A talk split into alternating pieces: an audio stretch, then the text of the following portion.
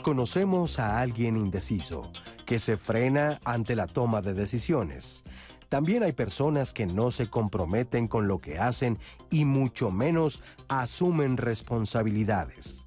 Solemos llamarlos inmaduros porque no se apropian de los retos que implica ser adultos. Prefieren no crecer y quedarse cobijados en su zona de confort. Pero, ¿qué es ser maduro? ¿La madurez coincide con nuestra edad cronológica?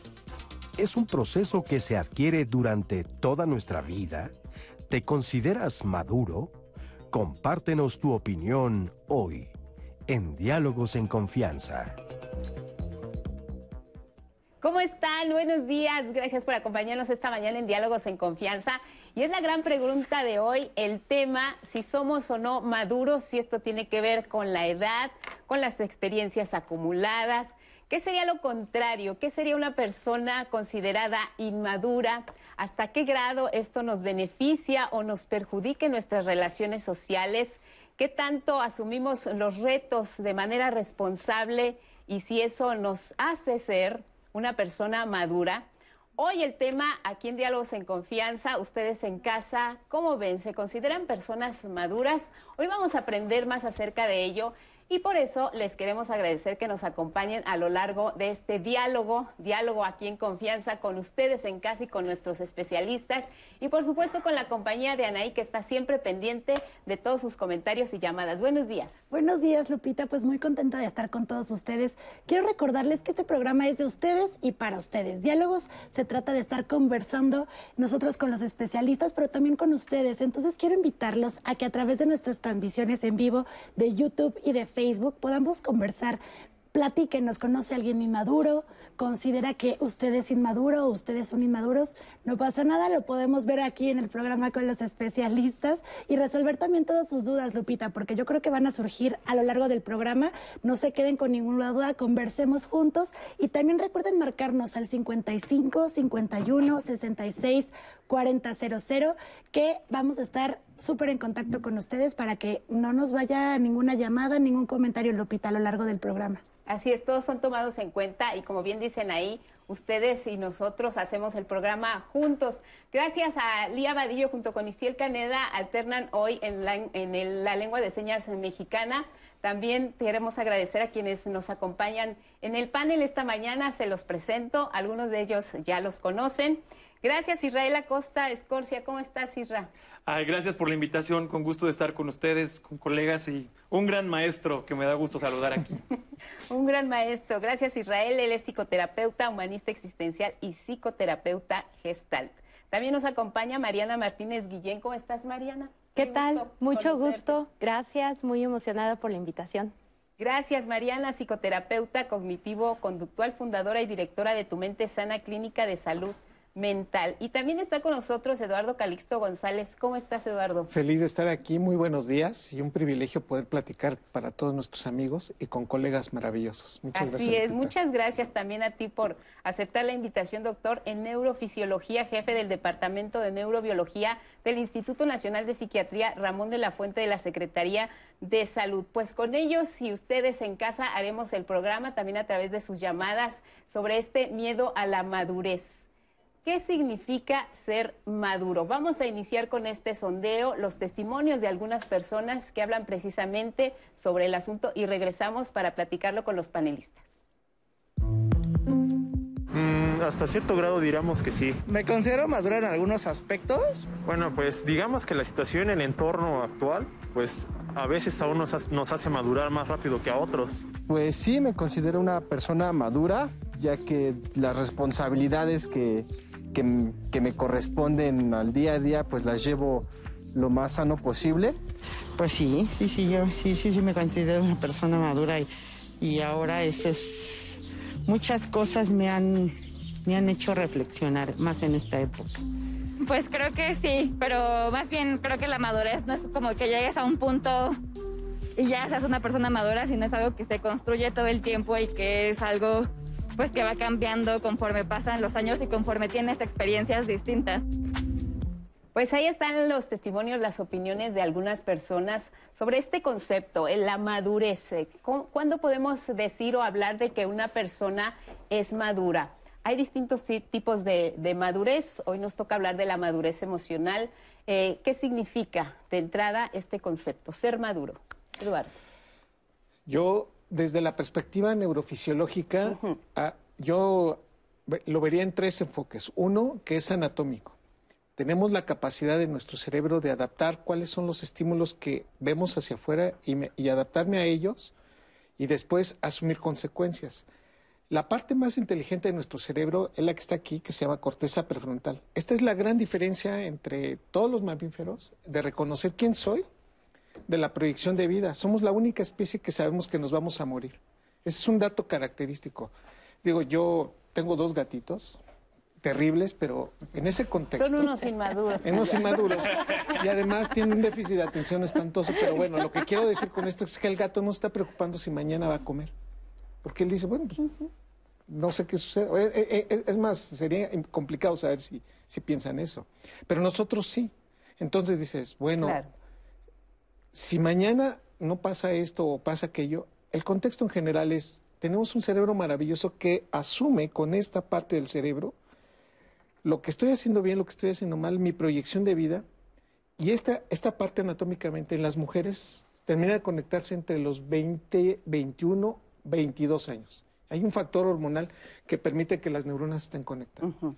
En los hombres, promedio, aquí sí digo promedio, es hasta los 25, 26, 27 años. Les llevamos como 5 o 6 de ventaja.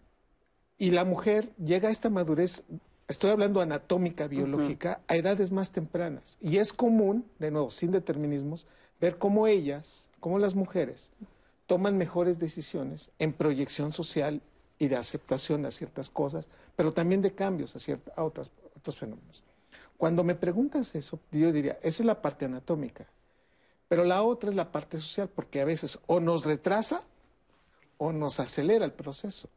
O resolvemos que hay personas que tienen conflictos muy fuertes, 16, 17 años, y los ves de 18 con una toma de decisiones impresionante, que los volteas a ver y dicen, oye, es que mi compañero tiene una decisión, tuvo una decisión importante que a lo mejor yo no lo hubiera podido tomar. Entonces, el factor, hay un determinismo recíproco entre lo biológico y lo social. Yo lo vería de una manera muy práctica. Las personas que asumen las consecuencias de sus actos en ese momento dices, ese, individuo es maduro, porque tiene el, contexto, la proyección y sabe por qué hacerlo. Eventualmente, en, algún otro momento, platicaremos sobre el aspecto neuroquímico que influye mucho, porque podré ser lo más maduro posible y en la esquina alguien me saca la lengua por decir algo, ¿no? y entonces, en ese momento, dices, a ver, Eduardo, ¿por qué te peleaste? con un individuo que no conocías, que solamente te sacó la lengua, que tienes un doctorado en no sé qué, y te bajaste a, pelearte enfrente del puesto de periódicos. Y entonces uno dice, es que yo no permito. A ver, espérame. No asumiste, ¿por qué pasó eso? Y nos daremos cuenta que, por más maduros que seamos, por momentos podemos caer en una situación que después nos sorprende y efectivamente habría que analizarlo, pero con un aspecto que siempre nos va a meter ahí que son las emociones, y una neuroquímica cerebral que nos quita la lógica y congruencia. Oye, y de entrada con lo que comentas, me imaginaba una pareja eh, eh, de estas edades de las que tú hablas, de cómo va madurando en, en, el caso de las mujeres la toma de decisiones a los 21 y si te casas con uno de 27, pues yo creo que ahí no hay que desestimar la opinión de las mujeres, porque igual ellas tienen la razón aunque sean más, más jóvenes. Entonces, agua, si eh, nos está viendo un háganle caso porque quizá la decisión que está adoptando a nivel de pareja es la correcta. Ya sí tiene que ver con que si nos cambiamos de estado o ya vamos a embarazarnos, ahí sí hay que discutirlo, ¿no? Pero de entrada es interesante conocer que sí hay personas que alcanzan esta madurez antes, antes que otras, ¿no? Aquí hay algo importante y, haciendo también referencia a, lo que dice Eduardo, em, los expertos del crecimiento nos hablan de etapas. Freud, Erickson, Piaget, que es uno de los grandes estudiosos, nos habla de etapas del crecimiento y eh, nosotros los psicólogos hablamos de los hitos del crecimiento. Cuando el bebé se puede sentar, logra gatear, camina, decimos que alcanza estos hitos, que son etapas en las que el bebé tiene un logro y una vez que las alcanza ya no debería de haber un retroceso. Y entonces estamos hablando de una maduración neurológica. Y esto es muy importante porque cuando los seres humanos alcanzamos esta maduración neurológica, esperaríamos que alcanzáramos también una maduración emocional, porque cuando tenemos estas conexiones neuronales, entonces también estamos esperando que logremos ciertas cosas a nivel emocional. Si el bebé ya logra caminar, entonces ya está listo para hablar y es, ya está listo para decir el esperado no. O y, y, te ríes porque el no es súper importante en la maduración emocional. Cuando el bebé, bueno, el niño ya en ese entonces logra decir que no, es porque está logrando la independencia de los padres y ya lo vamos a hablar. Toma sus propias decisiones. Exacto. Y el decir que no es muy importante para la toma de decisiones, que, que ya lo mencionó Eduardo y de manera muy acertada. Y decir que no es el inicio de poner límites tanto de los padres hacia el niño y del niño hacia el mundo, hacia los otros, hacia el exterior. Cuando nosotros, y por qué empiezo desde el desarrollo del bebé, porque cuando somos adultos, y ahorita también lo mencionaste tú, cuando somos adultos y no sabemos decir que no, entonces no podemos hacernos cargo de nuestras consecuencias. Hago algo, ¿qué pasó? Ah, no sé. ¿Quién sabe? Pregúntale a Israel. ¿Quién rompió el jarrón? Yo no vi, yo no fui. Exacto. Y entonces ahí estamos hablando de una persona irresponsable o inmadura, cuando no nos podemos hacer cargo de nuestras propias consecuencias. Y aquí entonces entran dos conceptos bien importantes. La tolerancia a la frustración y el la, capacidad de anticipación hacia nuestras consecuencias, que todo tiene que ver con el lóbulo frontal. A, veces nosotros eh, de broma decimos, está desfrontalizado. En términos psicológicos entre colegas. Entre colegas y entre... Pero nosotros utilizamos este concepto, es un inmaduro, es una inmadura, ¿no? Pero no, no tiene que ver con que no tengamos lóbulo, lóbulo frontal tiene que ver con que no toleramos la, frustración y el control de los impulsos, esta capacidad de que anticiparnos y poder retener nuestros deseos y entonces hacemos. Ah, tengo ganas de irme a tomar y regresarme manejando. Ay, choqué. ¿Y qué pasó? Ah, pues es que tenía ganas Sí, es, como eh, una reacción, ¿no? ¿Y dónde entra aquí el miedo? Eh, eh, hoy nuestro programa así se, se llama, Miedo a Madurar. ¿Dónde nos entra el miedo? a crecer, a tomar nuestras propias decisiones. ¿Dónde, ¿Por dónde les entra el miedo? A, ser, responsables. ¿Por dónde crees, Israel? Fritz Perls decía que el ser humano es la única especie conocida, o salvo que haya otras que quizá yo actualmente ignore, que hace todo lo posible, que ocupa todos sus recursos para interrumpir su propio crecimiento. Una plantita, una hierba, cualquiera que sea que vean, eh, puede pasar incluso un muro de concreto, así una lápida que le pongan de cemento, puede tardar años, pero la va a perforar y va a crecer. El ser humano no hace eso. El ser humano hace todo lo posible para decir que no puede, que Dios está contra él, que sus papás no lo quieren, que es el hijo no querido, que su pareja este, no le permite salir a buscar trabajo, que no puede, que, este, que tiene baja autoestima, ¿sí? Vamos a decir un sinfín de cosas para no crecer, ¿sí? Tenemos un sinfín de explicaciones y argumentaciones para no desarrollarnos, para no madurar. Hace rato platicaba con el doctor, este, antes de entrar aquí, sobre un accidente llamado Israel tuvo hace un par de, hace un par de años. de un amigo. Sí, y, es entender que la angustia, como dijo Soren Kierkegaard, es el motor del crecimiento. ¿Sí? Eh, las situaciones límite, las situaciones que nos llegan a veces a incomodar, es el motor del desarrollo.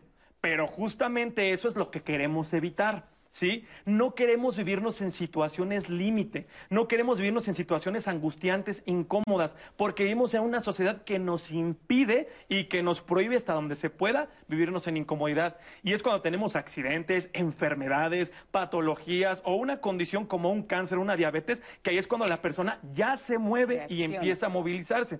Muchas mamás, papás, este, jefes de familia, cuidadores dicen, es que mi hijo no se mueve, es que mi hijo no crece, es que mi hijo no madura. Sí, porque no lo ha permitido que iba la angustia. Porque no lo ha permitido que él se arroje al mundo a vivir y a experimentar con sus propios recursos. Mientras ese hijo o ese familiar o esa persona no experimente de veras el frío, el hambre, ahora sí que la necesidad, eh, esta persona no va a buscar el crecimiento. ¿Cómo para qué? ¿Sí? Ahora sí que, pues, ¿cuál es la necesidad? Este, pues, Estoy aquí muy estoy cómodo, aquí muy bien. a sí, gusto. este, Así somos como sociedad, Y- los y, mexicanos. eh, Tiene que ver con nuestra idiosincrasia, que estemos en esta zona de confort, donde no queramos asumir ninguna responsabilidad y nos guste ser como que, ay, a mí pásamelo, tráemelo, resuélveme, ayúdame, oriéntame, él fue, yo no fui, fue Tete. Sí, claro, y, y- y- sí, yo no, este, pégale, pégale y todo- todas las demás explicaciones existenciales. Y aquí es donde entra lo que mencionaban aquí el doctor Mariana. Sí, por supuesto que entra la parte este, fisiológica, la parte anatómica, donde sí hay un sinfín de elementos biológicos, fisiológicos, que también tienen que ver, pero no tenemos que olvidar que también somos campo y situación y relación. Y entonces, pues podemos ver que un niño de 10 años tiene todas las aptitudes, tiene todo el desarrollo, tiene todo el potencial físico, pero no se avienta. Y tan es así que vemos en México, como lo acabas de manifestar a nivel de idiosincrasia, vemos adolescentes de 50 años que dependen de su mamá, ¿sí? Vemos adolescentes de 45 años que todavía tiene que la mamá escogerles la ropa, ¿sí? Entonces, no solamente podemos fundamentarnos en la parte biológica. Claro, sí es una explicación, pero también la situación de relación que hace que alguien no elija madurar o que no se arroje a la maduración. Y ahí es donde tenemos que ver todo el fenómeno de campo. Es decir, la mamá, el papá, la pareja, quienes están metidos en la situación relacional son quienes a veces no permiten que madure. ¿Por qué? Claro. Porque la que tiene miedo de que madure el hijo es la mamá, es el papá. Porque si se va y si madura mi hijo, ¿dónde se va mi sentido de vida? ¿De quién me voy a Ahora, encargar? ¿de ¿A quién quién voy a voy a estar? cuidar? ¿A Ah, quién sí. voy a apapachar? ¿A quién le voy a hacer Sí, su ¿a- lechita? ¿A, quién le voy a, resolver la vida si toda mi vida se ha basado en resolver la vida a alguien? O a cuidar a sus hijos, que es el caso de Norma y es un testimonio que quiero compartir con ustedes. Vamos a escucharla. Yo Esa creo norma. que sí de madura hasta el hecho de no, eh, de no irme de mi casa, de seguir dependiendo de mi mamá, de llevar ya pues casi la mitad de mi vida dependiendo de ella en no económicamente pero sí en la parte de que cuida de mis hijos. Ya tengo 45 años y es como ay ¿por qué este sigues haciendo cosas no me puede pasar cosas que para a mejor a una persona de mi edad ya no le tendrían que pasar y creo que también un poco la inmadurez de de tener por ejemplo amistades jóvenes o parejas más chicas que yo que hacen que también yo me convierta como la parte de que todavía fuera una niña. A veces yo digo que no es por inmadurez, sino un poco de, de nobleza y me paso de ser confiado pensando que la gente puede ser como yo. Después de mucho tiempo me di cuenta que siempre he obtenido lo que quiero y que cuando no se obtiene como yo quiero, hago mucho berrinche, mucho. Yo sí siento mucho que es la parte de cuando, cómo te trata tu, tu propia parte materna, que a lo mejor no me he querido soltar para ser de verdad la mujer de, esa edad, ¿no? No es grato que te digan, es que no maduras o sigues siendo infantil, ¿no? O parecía que eres adolescente. Apenas así, o sea, llegué un día tarde y mi hija me dijo, ay, pareces adolescente, o sea, porque le dije, bueno, pues el mismo derecho que tienes tú de salir yo también tengo, ¿no? Pero quizá para ella representa como el de ya tienes una edad como de ma- para que madures así. Y yo digo, pues no se siente bonito, no es bonito. Qué contrastes con el testimonio de Norma, ¿no? Y ha, ha tocado varios temas, los iremos platicando, pero me llamó la atención un asunto. Eh, este asunto, eh, este tema de la madurez, de ser maduro o no serlo, eh, ¿tiene que ver con el otro? O sea, el otro es culpable de que yo sea una persona inmadura. Aquí mencionamos mucho a las mamás. En este caso, ella, la mamá de Norma le cuida a sus hijos. O sea, los otros son culpables de nuestra inmadurez. Bueno, es que aquí viene una situación. y los tres. Eh, hablar, de, hablar de culpabilidad ya sería comenzar a echarle la responsabilidad al otro. Decía este Sartre, este, mitad víctimas, mitad cómplices en todo, ¿sí? Yo no puedo decir, ah, pues es culpa de ustedes, ¿eh? Yo por eso no maduro. Sí, pues qué padre, ¿no? Hay nada, caemos nuevamente Sí. en la parte tan cómoda y tan, y tan pues, pues tan, eh, digamos, eh, ajustada para mis necesidades, donde digo que los demás pues son los responsables de la existencia que yo tengo. Y por supuesto que soy relación y estoy siempre en una situación donde los demás pues tienen que ver en lo que yo voy tomando o en lo que no voy tomando. Pero decía, de- regresando a este mismo autor, hablaba de que existir es elegir, ¿sí? Estamos hablando de que ser, eh, ser existente es ser responsable, es decir, la habilidad de responder. Y aquí hay un argumento donde pues muchas mamás, muchos papás luego entran en polémica porque piensan que su hijo no es responsable. ¿Por qué? Porque no toma la vida que ellos quieren. Yo trabajo con personas que consumen sustancias, están luego en rehabilitación, he trabajado con personas en prisiones, en cárceles, este, personas que se les llama sin hogar, pero bueno, no es sin hogar, simplemente tienen un hogar distinto, viven en, en un puente, pero es un hogar, sí, ellos lo viven como un hogar, viven en una alcantarilla, pero ellos lo viven como un hogar. Y entonces aquí es donde entran los conceptos sociales. Son personas que ellos eligen un mundo así. Entonces aquí entra la polémica, hay que comenzar a desmenuzar, porque la mamá a veces piensa que su hijo no ha madurado porque no vive como ella quiere que viva, ¿sí? O el papá piensa que su hijo no ha madurado porque no vive como él quiere que viviera, porque no eligió la carrera que él quiere, porque eligió artes. Y de artes te vas a morir de hambre, ¿sí? Porque este, eligió ser este, bailarina. ¿Y bailarina, mija? Oye, esas no son carreras, tienes que agarrar una ciencia, ¿sí? Tienes que agarrar algo pragmático, algo que se pueda este, validar, ¿sí? Y eso, pues, ¿qué? Esas son cosas subjetivas, esas son cosas acá banales, ¿sí? Entonces, el papá o la mamá a veces llegan a pensar esas cosas y las llegan a interpretar como falta de madurez, pero hasta donde también ellos, en muchas ocasiones, no se están abriendo a que el hijo tiene otra forma de elegir su existencia. Exis- existir es tomar una postura.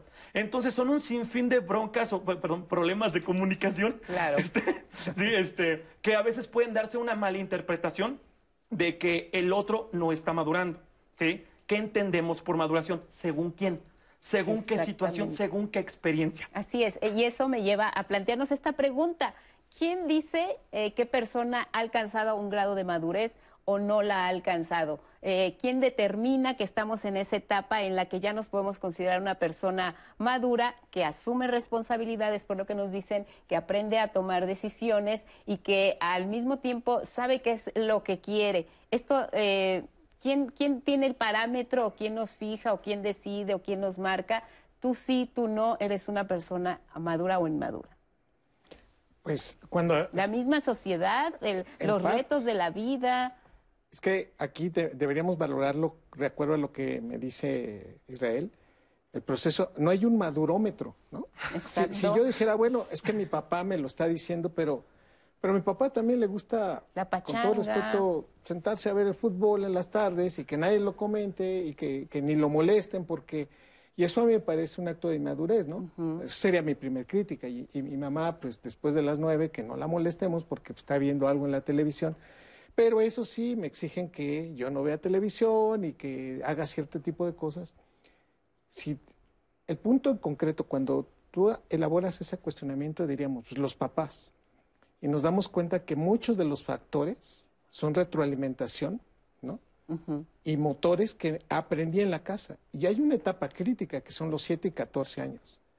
Y como lo he mencionado anteriormente, las regiones del cerebro que van a madurar en el contexto de memoria, interpretación, emociones, a esa edad es cuando se están conectando. Y suelo ser y repetir muchas cosas que vi en mi casa entre los 7 y 14 años. Entonces, si yo entre 7 y 14 años veo que mi papá es fan de un equipo y se pone y, una playera y, y eso, ir al Sale estadio y poder matraca y- decirlo.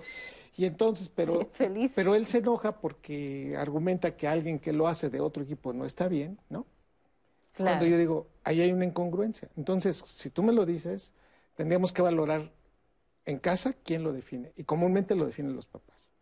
Si voy al trabajo, el jefe es el maduro, ¿no? Porque es el que toma las decisiones, pero, pero tiene una subjetividad tan grande que él no, él no asume errores y regaña a los demás. Y entonces, pues el triunfo, ¿no? Él es el papá del triunfo, pero todos somos los papás de los errores. Y entonces volteamos y decimos, ¿y después quién es, no? Claro.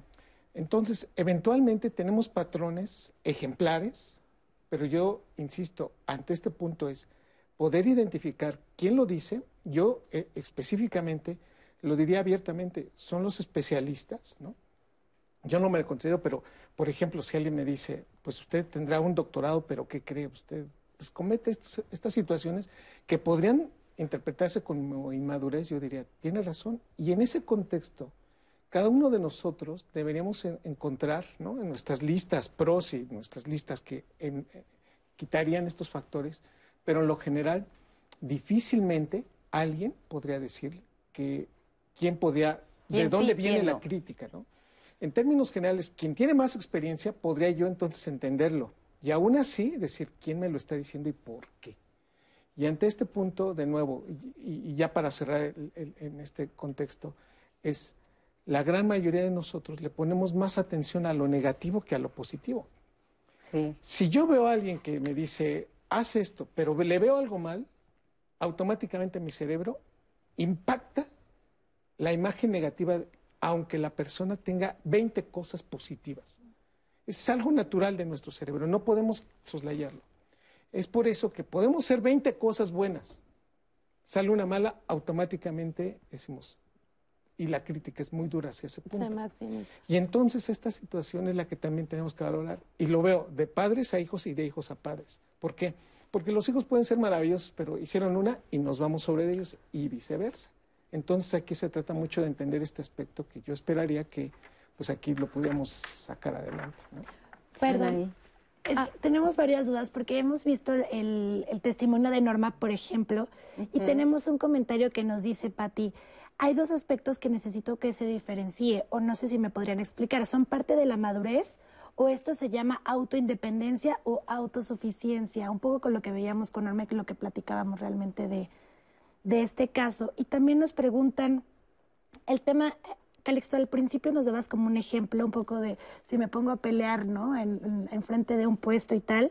Eh, nos preguntan, ¿esto también, la madurez tiene que ver con el sentido común? ¿Es lo mismo?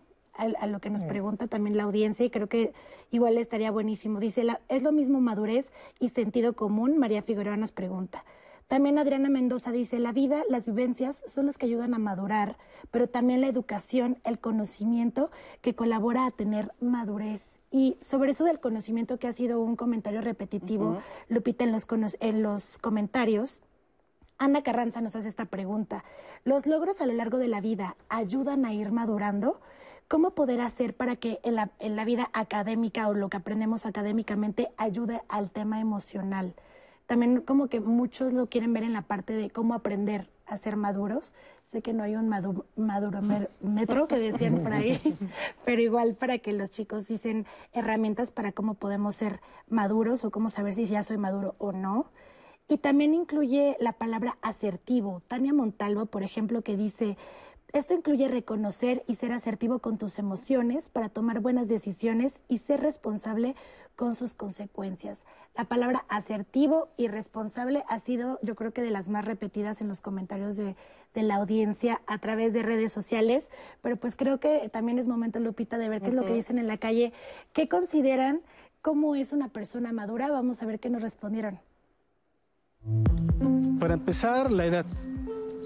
Arriba de 45 años, 40 ya somos personas maduras. Ya tenemos una trayectoria laboral de entre 15, 20, 25 años. Ya terminamos una licenciatura, ya tenemos familia, ya tenemos un estatus social. Yo ahorita tengo 63 años y creo que todavía estoy aprendiendo a ser madura. Yo creo que la madurez se adquiere cuando aprendes de, de tus errores, los aplicas y esas situaciones se emprenden en algo positivo, ¿verdad? Entonces vas adquiriendo la madurez y puedes dar consejos a las, personas subsecuentes o a los jóvenes que, que están cerca de ti. Responsabilizarte de las cosas, eh, asumir las consecuencias, aprender de tus errores, transmitir esos errores y esas experiencias a las personas y que eso te haga crecer al final del día. Pues aquí ya surgieron varias dudas, si les parece las vamos respondiendo. ¿Tiene que ver con la edad, la madurez, sí o no? Eh, a mí me gustaría justo retomar esto. No hay un madurómetro, pero hay ciclos vitales. Y en cada ciclo vital hay eh, metas que se esperarían. Aunque la madurez no es una meta, o sea, no es como una carrera y llegas y dices, ah, llega la meta. 10 ya soy maduro. Entonces a los 40 eh, años yo esperaría tal, tal, tal y tal. Sí se espera que se logren ciertas cosas, ¿no? Así como, repito, el, pequeño de... Em, a, qué edad eh, sostienen la cabeza? A los eh, dos meses se espera que el bebé ya sostenga la cabeza. Y si no hay un retraso, se espera que eh, los chicos de 15 años puedan hacer esto y esto y esto. Si no hay un retraso o una inmadurez, y si no inclusive hablamos de inmadurez emocional, sí se espera que se logren ciertas cosas, como el caso en el que vimos una mujer de 45 años que todavía vive con su madre, por ejemplo, que salga y que llegue más tarde que sus propias hijas, aquí sí podemos hablar de inmadurez y acá tendríamos que ver qué sostiene este, esta inmadurez. Y cuando hablamos de mantenedores o de situaciones sociales que sostienen esta inmadurez, estaríamos hablando de ganancias secundarias. No estaríamos hablando de culpas, sino de por qué se sostienen estas cosas, tanto de mamá, papá o de las situaciones familiares que sostienen esta inmadurez, como de la otra parte, de por qué a mí me conviene que se sigan dando estas situaciones. ¿Por qué me conviene? Y lo pongo entre comillas. Porque en realidad, eh, y, tú, de hecho es el, título del programa Miedo, ¿por qué me da miedo madurar? ¿Por qué me da miedo llegar a, esta, a, este lugar? ¿Cuál es la ganancia que obtengo yo al no madurar? Y el reto que significa el llegar a ese punto. Porque seguramente, eh, como dices, quizá llegamos a un momento en el que digas, tomé la decisión adecuada y siento que resolví este problema. Pero también somos muy dados a pensar en lo negativo. Porque dices, esta no va a ser la última decisión que tome. Me gustaría ya quedarme aquí en mi zona de confort, pero de aquí tengo que seguir tomando esta y esta y esta. Y cuando se nos viene de encima el cúmulo de decisiones que tenemos que tomar para seguir por esa senda de hacerte cargo de ti mismo, es cuando nos entra el pavor escénico. Y más si somos seres eh, que consideramos que estamos navegando solos en el océano. Si consideras que estás solo y que nadie va acompañándote en ese rema, rema, rema, se convierte en una situación de mayor conflicto. ¿Qué podemos decir en 30 segunditos antes del corte? Pues que si, si somos conscientes ayudamos más y que este, esta situación sí hay que hablarla más común en, en, este medio en donde más hemos sido criticados, ¿no? Claro, sí, apoyarnos y además vamos a regresar para saber si tiene que ver con el sentido común, con los logros, con el aprendizaje, con la educación y con las emociones. Volvemos. La madurez hace al hombre más espectador que autor de vida social. Gilbert Keith Chesterton, escritor británico.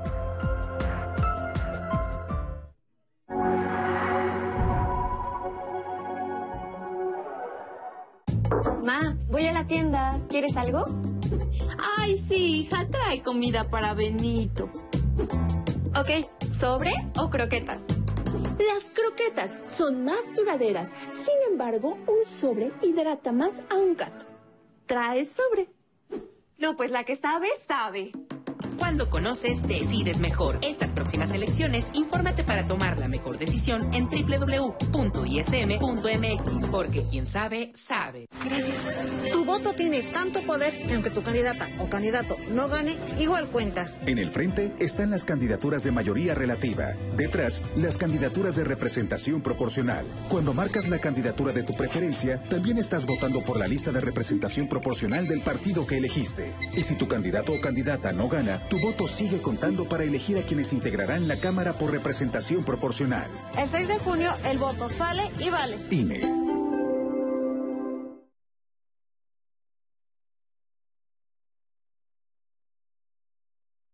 Jorge Antonio Torres Cruz desapareció en el municipio de Jalapa, Veracruz, el 20 de abril de 2012.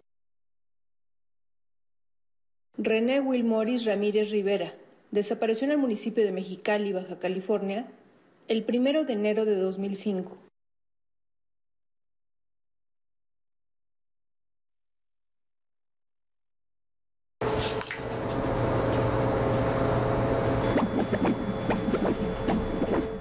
Entonces, ¿qué va a hacer, doctora? Pues igual que ustedes. Pobre. Durante años, desde antes que naciéramos, nuestro futuro ya estaba escrito. En el PT, seguimos luchando por un México donde existan más posibilidades y donde todos podamos escribir nuestro propio futuro. Tú cuando seas grande, vas a hacer lo que tú quieras. El PT está de tu lado. A las mujeres no se nos acosa, a las mujeres no se nos toca, a las mujeres no se nos viola, a las mujeres no se nos mata. Desde hace muchos años las mujeres mexicanas empezamos a romper el silencio, a dar la lucha por la igualdad, la dignidad, la vida, por un México más justo. Sabemos que aún quedan muchos obstáculos, pero también los vamos a romper. No nos van a detener. México rompe con el machismo. México rompe el pacto. Movimiento Ciudadano.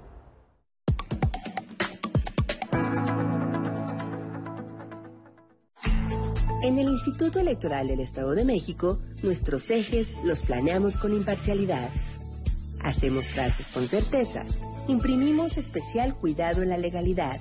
Le damos valor a la independencia. Remarcamos sobre la objetividad y mostramos nuestra máxima publicidad. Nuestros valores democráticos los diseñamos todas y todos. Sigamos trabajando. IEM, Instituto Electoral del Estado de México.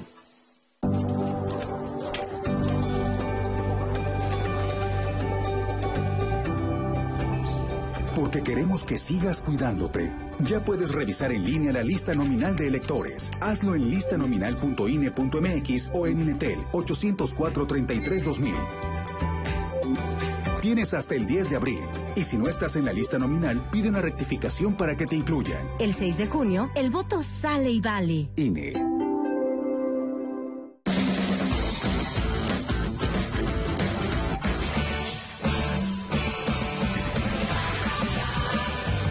Alexia Ávila se mete a todos los rincones para investigar temas no tan conocidos que son sorprendentes.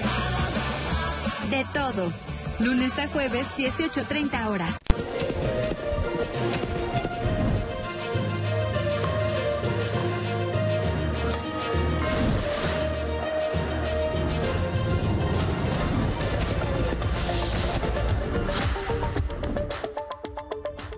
Muy buenos días, bienvenidos. Esto es Cada Hora en la Hora. Esta mañana en Palacio Nacional, el presidente López Obrador dio la bienvenida a su homólogo de Bolivia, Luis Arce Catacora.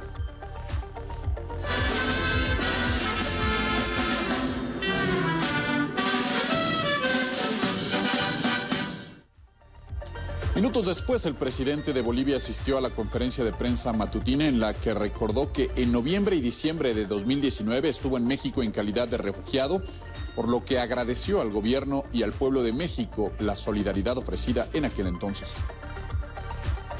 También esta mañana llegaron a México otras 170.625 vacunas anticovid de la farmacéutica Pfizer BioNTech.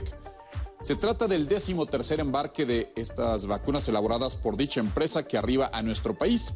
En total ya llegaron más de 4.5 millones de dosis de esta vacuna. Cabe recalcar que hasta este miércoles han llegado a México cerca de 9 millones de vacunas de cuatro farmacéuticas distintas distribuidas en 20 embarques. En otros temas, seis integrantes de la mafia rumana que opera en diferentes puntos turísticos de nuestro país, principalmente en la Ribera Maya, y que se dedican a clonar tarjetas de crédito de turistas, fueron condenados en Rumania. Un tribunal de Bucarest aseguró que alcanzaron penas de entre 3 y 10 años de cárcel.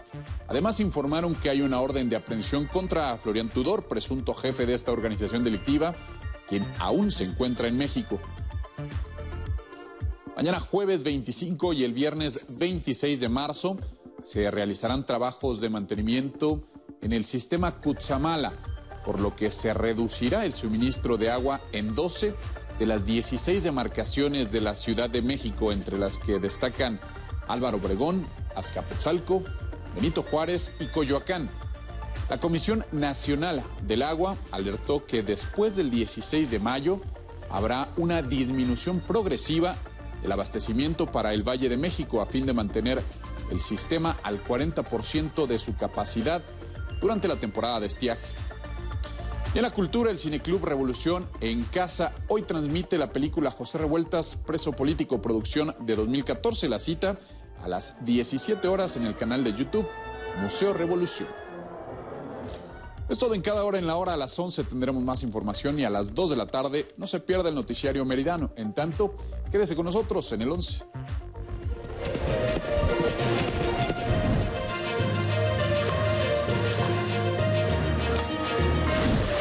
Champotón, Campeche, 25 de marzo 1517. Tuvo lugar una batalla entre los españoles y los pueblos originarios. Moscow lideró la resistencia. Sucedió una derrota que marcó la historia. Inclusive en nuestro escudo está que dice honra de América. Conmemoraciones, Champotón, victoria en tierras mayas. Estreno miércoles 24 de marzo, 20 horas.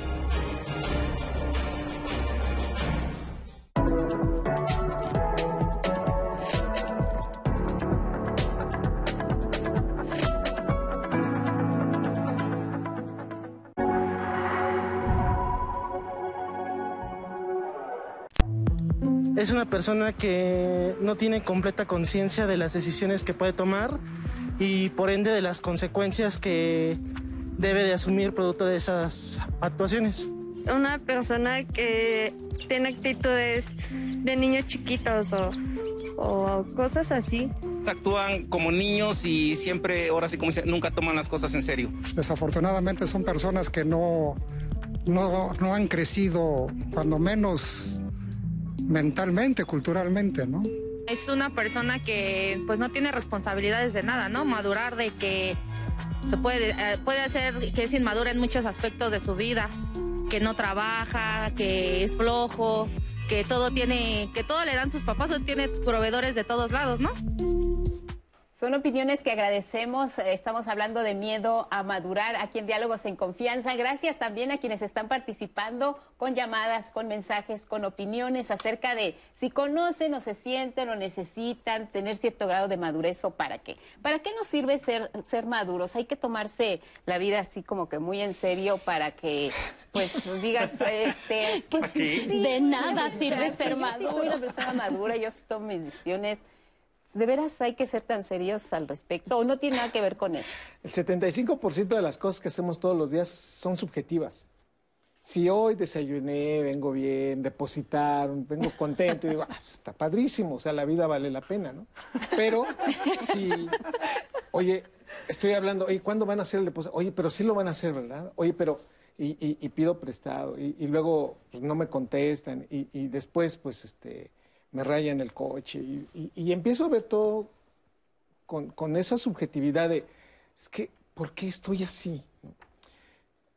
Cuando uno hace este balance, nos damos cuenta que si te tomas la vida muy en serio, tienes un parámetro y una rigidez personal que voltean y te dicen, oye, tranquilízate, no, relájate. Bájale. Bájale. Y el que, el que empieza a tener esa crítica le dice, claro, quién me lo está pidiendo. Y inmediatamente sacas lo negativo de esa persona. Claro, tú que, pues tú que te divorciaste, ¿verdad? Este, tú que, Tú no que tiene no has- responsabilidades. ¿Por qué siempre vemos ¿no? a Israel? No sé, pero bueno, de este lado, ¿no? No sé qué ven en mí. ¿verdad? Pero esas proyecciones... Podemos dialogar sobre eso. ¿verdad? Pero esas proyecciones que llegamos a hacer. Y, y eventualmente cuando el papá le sale bien todo y le dice, mira, ¿por qué no eres como tu tío fulano? O como yo, ¿no? Que nos ponemos de ejemplo. claro. Entonces, primero hay que reconocer que sí depende, y estoy totalmente de acuerdo de la circunstancia y de quién lo dice, y darnos cuenta que sí deberíamos bajar un poquito tanta rigidez. Y eso de, es que yo soy maduro para todo, hasta como desayuno, ¿no? No. Yo honestamente diría, viene con un estado de sentirse satisfecho y poder decir, pues me he equivocado y aceptar los errores, pero lo voy a hacer mejor después. Porque de alguna manera, si eso me, me- me hace considerar que aquí es en donde entra la parte neurofisiológica, yo tengo ese sesgo, de, pues, ¿qué es lo que me motiva para hacerlo? Y es un neurotransmisor que entre más motivado esté, me quita objetividad. Y ese es el grave problema.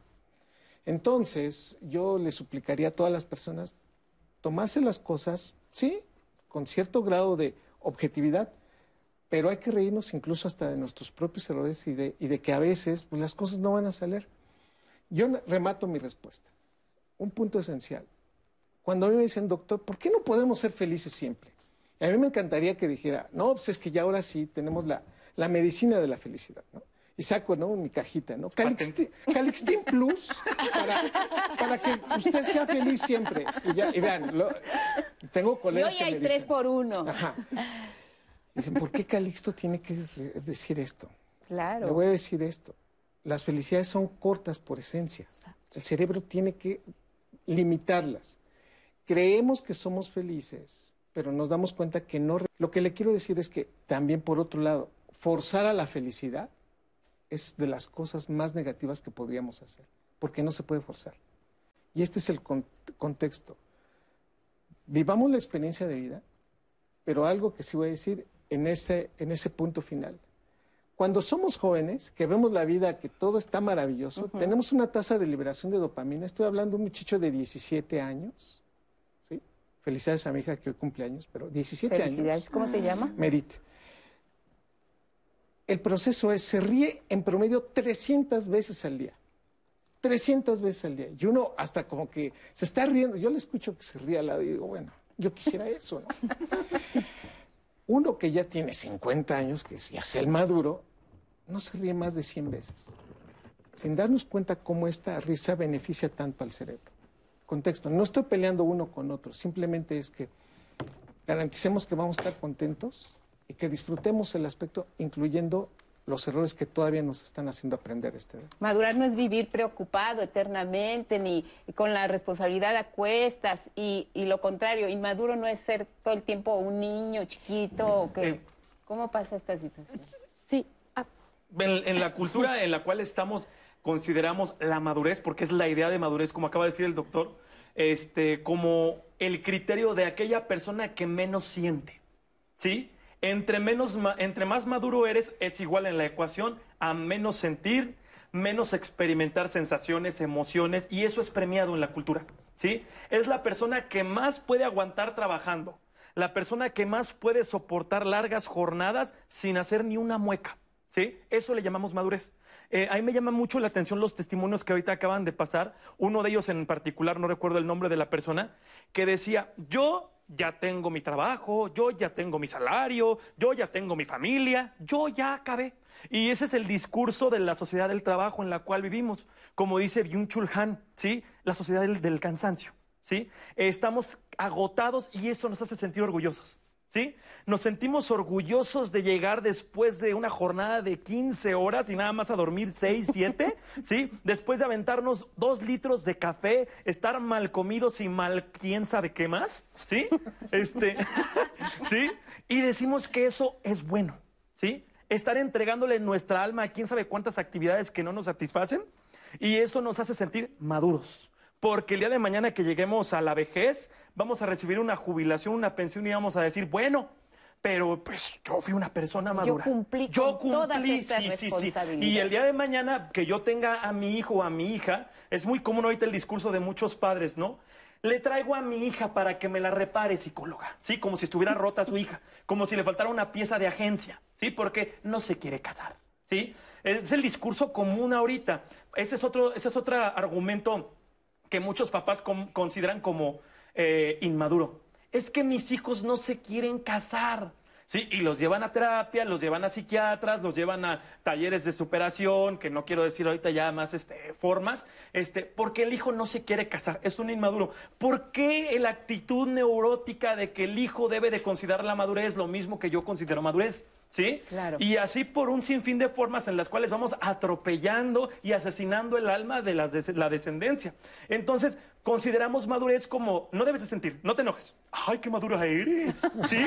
Que alguien, alguien te ofende, te atropella, te violenta, te humilla, no te enojes. ¿Sí? Ahorita veamos un sinfín de manifestaciones en las calles. ¡Qué inmaduras! ¿Sí? Oye, velas. Oye, no saben controlar sus emociones. Hay que controlar las emociones. Sí, eso lo vemos como expresiones que van fuera de tono, fuera de caso, ¿no? Porque son actitudes que llamamos infantiles. No hay que enojarse. No hay que llorar, ¿sí? Lo vemos como en, la- en las actitudes interpretativas de los hombres. Los hombres no lloran. ¿Qué pasó, Doc? Claro. No le llores, Doc. Si empieza aquí con sensibilidades, ¿sí? Porque si no, aquí se pone en vulnerabilidad. Ya acabó mi sesión, Sí, ya me voy. por favor, ¿sí?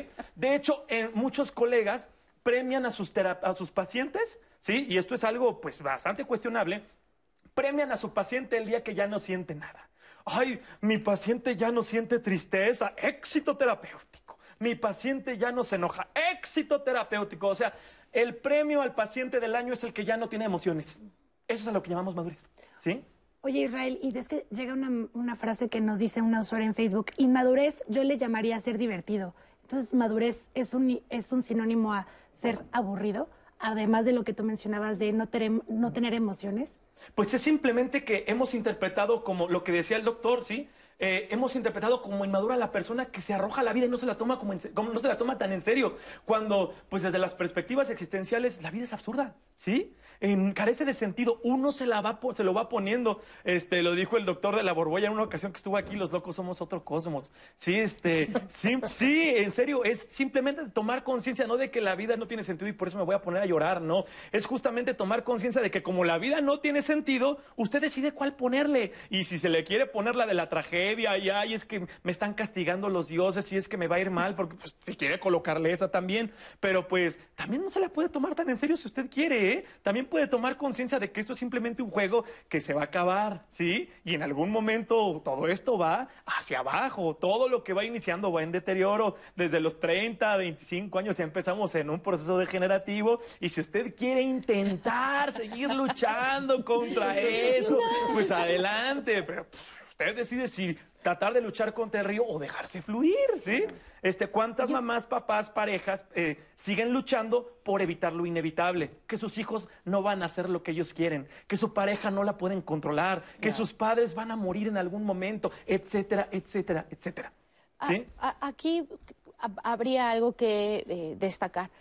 A veces, eh, o casi siempre, solemos emparentar inmadurez con ser infantil. Y me parece que aquí los que salen perdiendo son nuestros pequeñitos. Los niños son los más maduros del planeta. Si eh, los observamos, los pequeños van avanzando de manera muy natural. Y los pequeños, de verdad, por ejemplo, ahorita en esta pandemia, si volteamos a verlos, son, eh, yo tengo un pequeño de cinco, va a cumplir seis, y de verdad me impresiona la capacidad de adaptación que tiene. Y a esto le podemos llamar madurez. Se ha adaptado de una manera y ha madurado de una manera tan maravillosa que a mí me ha dejado con la boca cerrada. O sea, a mí me costó más trabajo que lo que le ha costado a él, por- porque las pérdidas que ha tenido él y a los retos que él se ha enfrentado, él y todos los niños del mundo, eh, han sido más difíciles que, que- que las mías. Yo tengo el cubrebocas y digo, ay, ya me salieron granos y mira. Y, y él, mamá, ya me pongo el cubrebocas y él solito, ¿no? Y esto me parece que tendríamos que em, eh, soltarlo, eh, des- eh, sí, eh, separarlo, porque ser inmaduro no tiene nada que ver con ser infantil. De Claro. verdad, los pequeños eh, son las personitas más maravillosas del mundo y a veces hasta más maduros que nosotros. Pero a ver, eh, si nos situamos en un ejemplo en el que una pareja, se me ocurre pensar, eh, van a una fiesta o tienen un compromiso social y ella sale con unos zapatos que a ella le encantan y son maravillosos. Y su, su pareja, pero ¿por qué te pusiste esos zapatos que están horribles y salen ya peleados de entrada? Van de camino y él nada más le está criticando sus zapatos. Llega eh, un momento en el que ella ya no aguanta, en un semáforo se baja del coche y dice, ya me, me regreso a la casa. No, que súbete, que mi- me regreso a la casa. O sea, esa actitud, ¿cómo se puede considerar? ¿Es una actitud de inmadurez? ¿Es una actitud infantil? ¿Cómo una persona madura resolvería una situación así? Digo, pongo este ejemplo, pero puede haber muchos Cambiando de pareja. Esa es una. Es que Que- que- que no te critique ¿Para qué acá tener a otra estamos, pareja? acá estamos hablando de rasgos de personalidad. Y aquí estaremos hablando nuevamente de tolerancia a la frustración, de control de impulsos, que en la etapa infantil se van moldeando hasta llegar a un correcto ¿La control. personalidad tiene que ver con la madurez? Por supuesto. Y cuando tendemos a tener rasgos de la personalidad, eh, que- acá el doc nos, nos, nos puede hablar mejor, que tienden a atender, eh, tienden a atender, eh, redundé, que tienden a estar dentro de lo que nosotros podemos llamar trastornos de la personalidad, entonces estamos hablando, por ejemplo, de celotipia. Y este tipo de reacciones son típicos de una persona celotípica y la mujer que los aguanta son típicos de una persona límite. Y estos tipos, est- estas reacciones son de persona no infantil, son de una persona celotípica y son de una mujer eh, con rasgos de la persona límite. No tiene que ver con madurez o inmadurez. Pero nosotros les ponemos esa etiqueta porque nos conviene decir, ay, mi novio es inmaduro, ay, mi novio es infantil. Y entonces las amigas, ¿por qué lo soportas? Porque va a cambiar. Cuando nos casemos va a cambiar, vas a ver, y cuando tengamos hijos va, a ser cambiar. diferente por mí.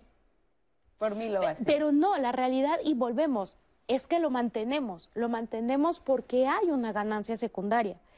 Y voy a poner en, en el tenor de este ejemplo, porque a mí como mujer me conviene no ver esta realidad porque tengo miedo de estar sola, tengo miedo que me deje, ten- tiene una herencia muy grande que un día me va a dejar, no lo O sé. a- a- la, la madurez tiene que ver con eso también. co- Me conviene a veces ser maduro y a veces me conviene ser inmaduro. Mejor me hago como que no puedo tomar esta decisión, no puedo Y asumir aquí este papel. entonces entra el miedo a la responsabilidad y a lo que tú bien comentabas, Lupita, a lo que viene después. Es que si tomo la decisión de dejar Claro. a este hombre que es celoso, me voy a ver sola, me voy a ver en la necesidad de buscar otro, ot- otra, Otra pareja, pareja. y de tomar la responsabilidad de decir, me uno o escojo a hombres que son celosos, que son violentos, que no... Repito ese patrón. Los patrones que mencionaba Eduardo. O me quedo como estoy. Simplemente no Por me, no me muevo y me paralizo. Quizá eh, eh, tomo una decisión que puedo considerar que es madura, pero hasta ahí llegué. Ya no más. Suele ocurrir esto también con las sí, por personas. supuesto. Hay personajes extraordinariamente exitosos que tienen empresas y que tú dices, hijo, yo quiero ser así. Sí, sí, sí. Pero te das cuenta que por momentos tienen una serie ¿no? de, de elementos eh, sociales personales que pues hasta ellos mismos se tratan mal.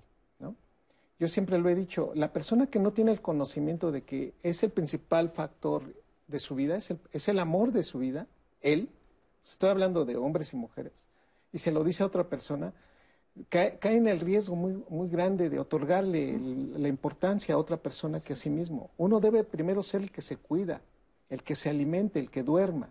Y si uno se quiere, entonces es capaz de querer a otra persona. Este es un factor que se tiene que ir trabajando, pero muchas veces lo vamos mo- modulando y erróneamente concibiendo en la vida y se, y se lo otorgas a una persona y cuando esa persona dice, pues es que ya no te quiero, es que hay una... ese es exceso de rudeza, ¿eh? pero cuando le dice, es que hay otra persona.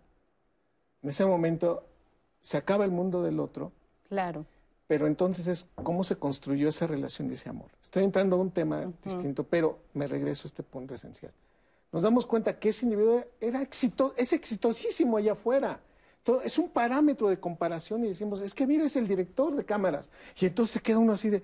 Y entonces podemos tener rasgos de madurez para ciertas cosas e inmadurez para otras. Y eso no nos obliga a decir, es que yo soy un exitoso para esto, hay que entenderlo, somos seres humanos. Y en ese contexto, ni buenos ni malos, simplemente que tenemos algunos campos de superación o de, Ujú. de- de- de mejorar. Y ante ese, ante ese proceso no nos debemos sentir mal si hay una parte que no hemos trabajado, pero que tenemos esa oportunidad de hacerlo. Y en ese, y en ese contexto finalmente es, no me debo de sentir mal.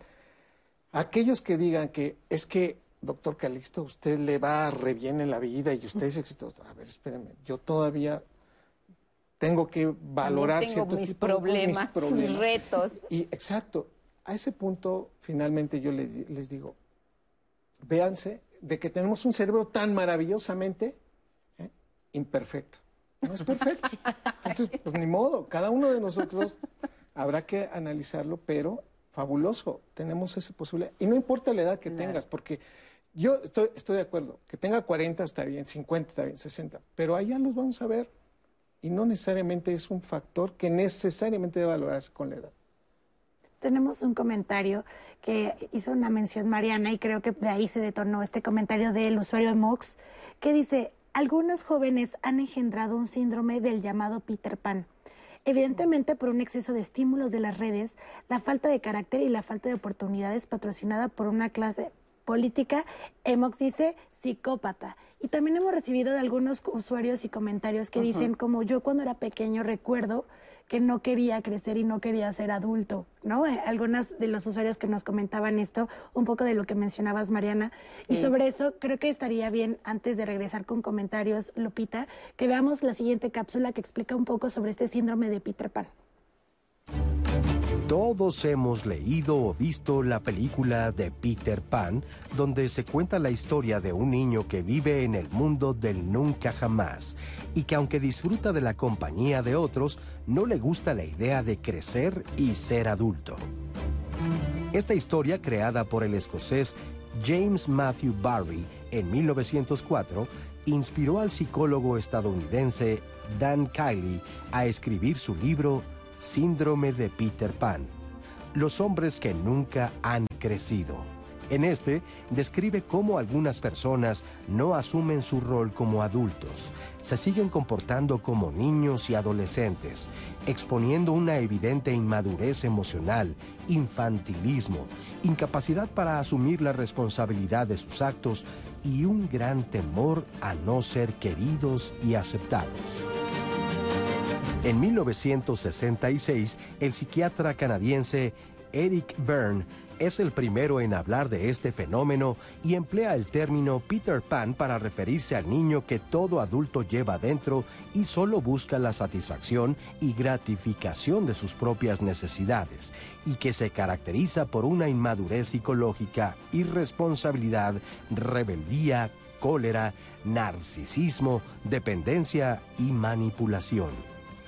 Cabe mencionar que este síndrome ha sido estudiado con mayor frecuencia desde el psicoanálisis.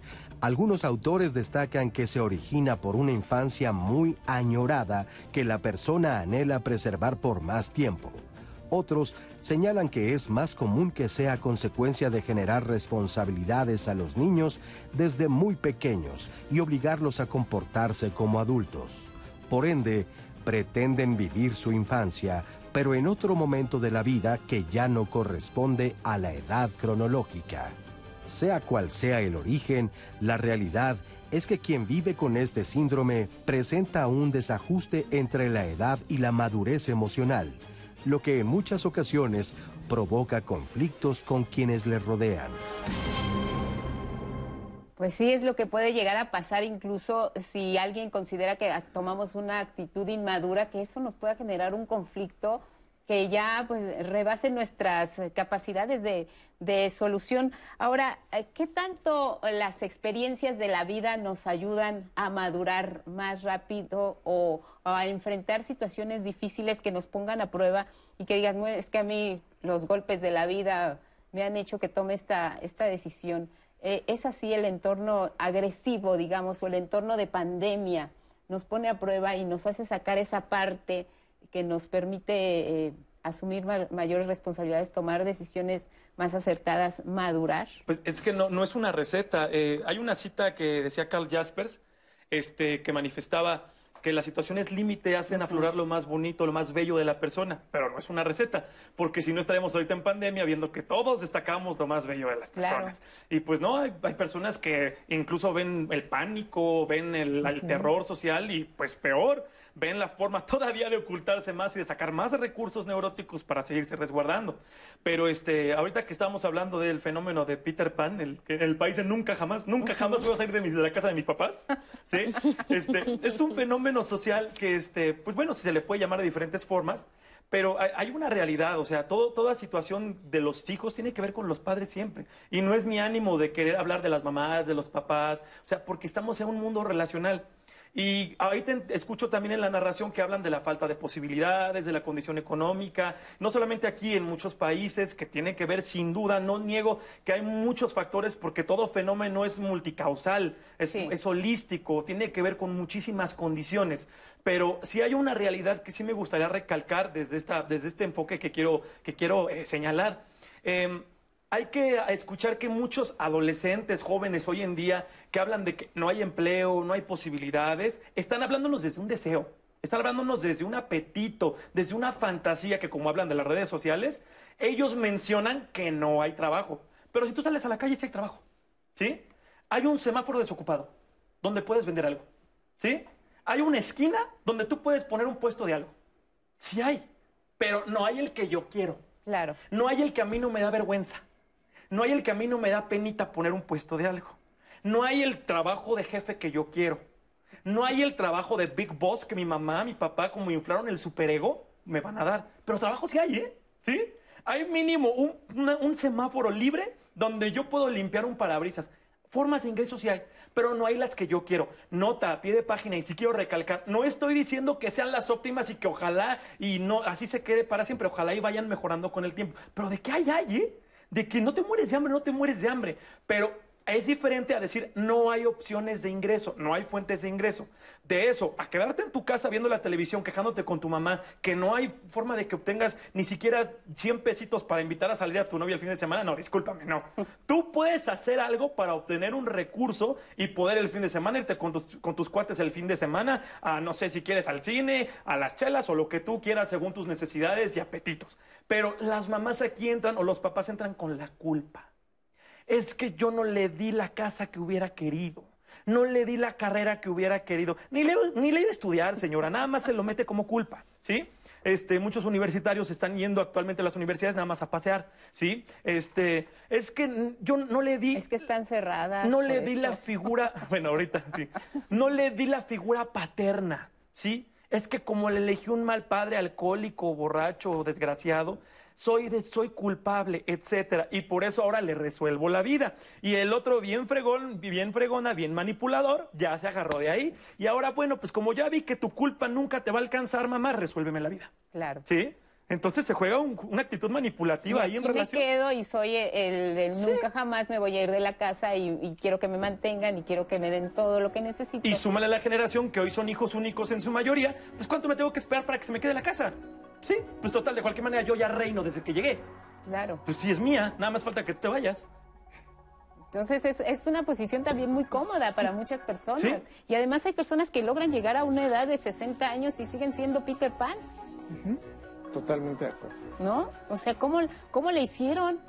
Porque además, imagínense qué responsabilidad. Si son jefes de familia, ¿cómo le hicieron? Si son personas que han logrado obtener un puesto importante. Porque todo me lo han trabajo. resuelto, ¿sí? Y no significa que no pueda ayudarme o, o- o sujetarme de otras personas. Claro. Por- pero el- la madurez desde la gestal significa poderme sostener con mis propios pies en el mundo.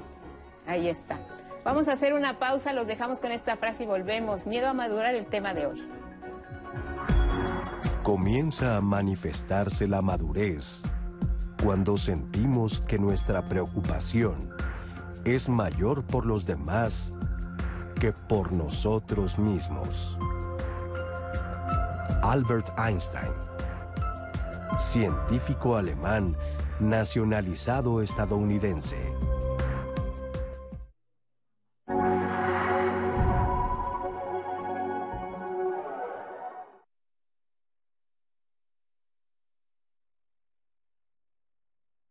Luis Eduardo Pérez Solís desapareció en el municipio de Chapala, Jalisco, el 22 de noviembre de 2019. Brian Alexander Rosas Ramos desapareció en el municipio de Chapala, Jalisco, el 22 de noviembre de 2019.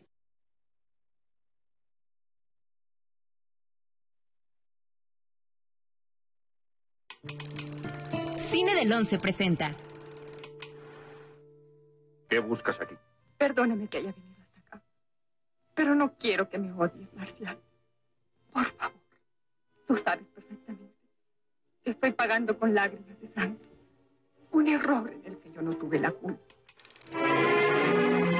El mar y tú, con Columba Domínguez y Jorge Mistral. Miércoles al mediodía. De lunes a domingo, 11 Noticias te ofrece sus espacios. De la mañana hasta el anochecer tenemos información confiable. Cada hora te llevamos los últimos acontecimientos. Con el sello que nos distingue. Somos Prestigio Informativo.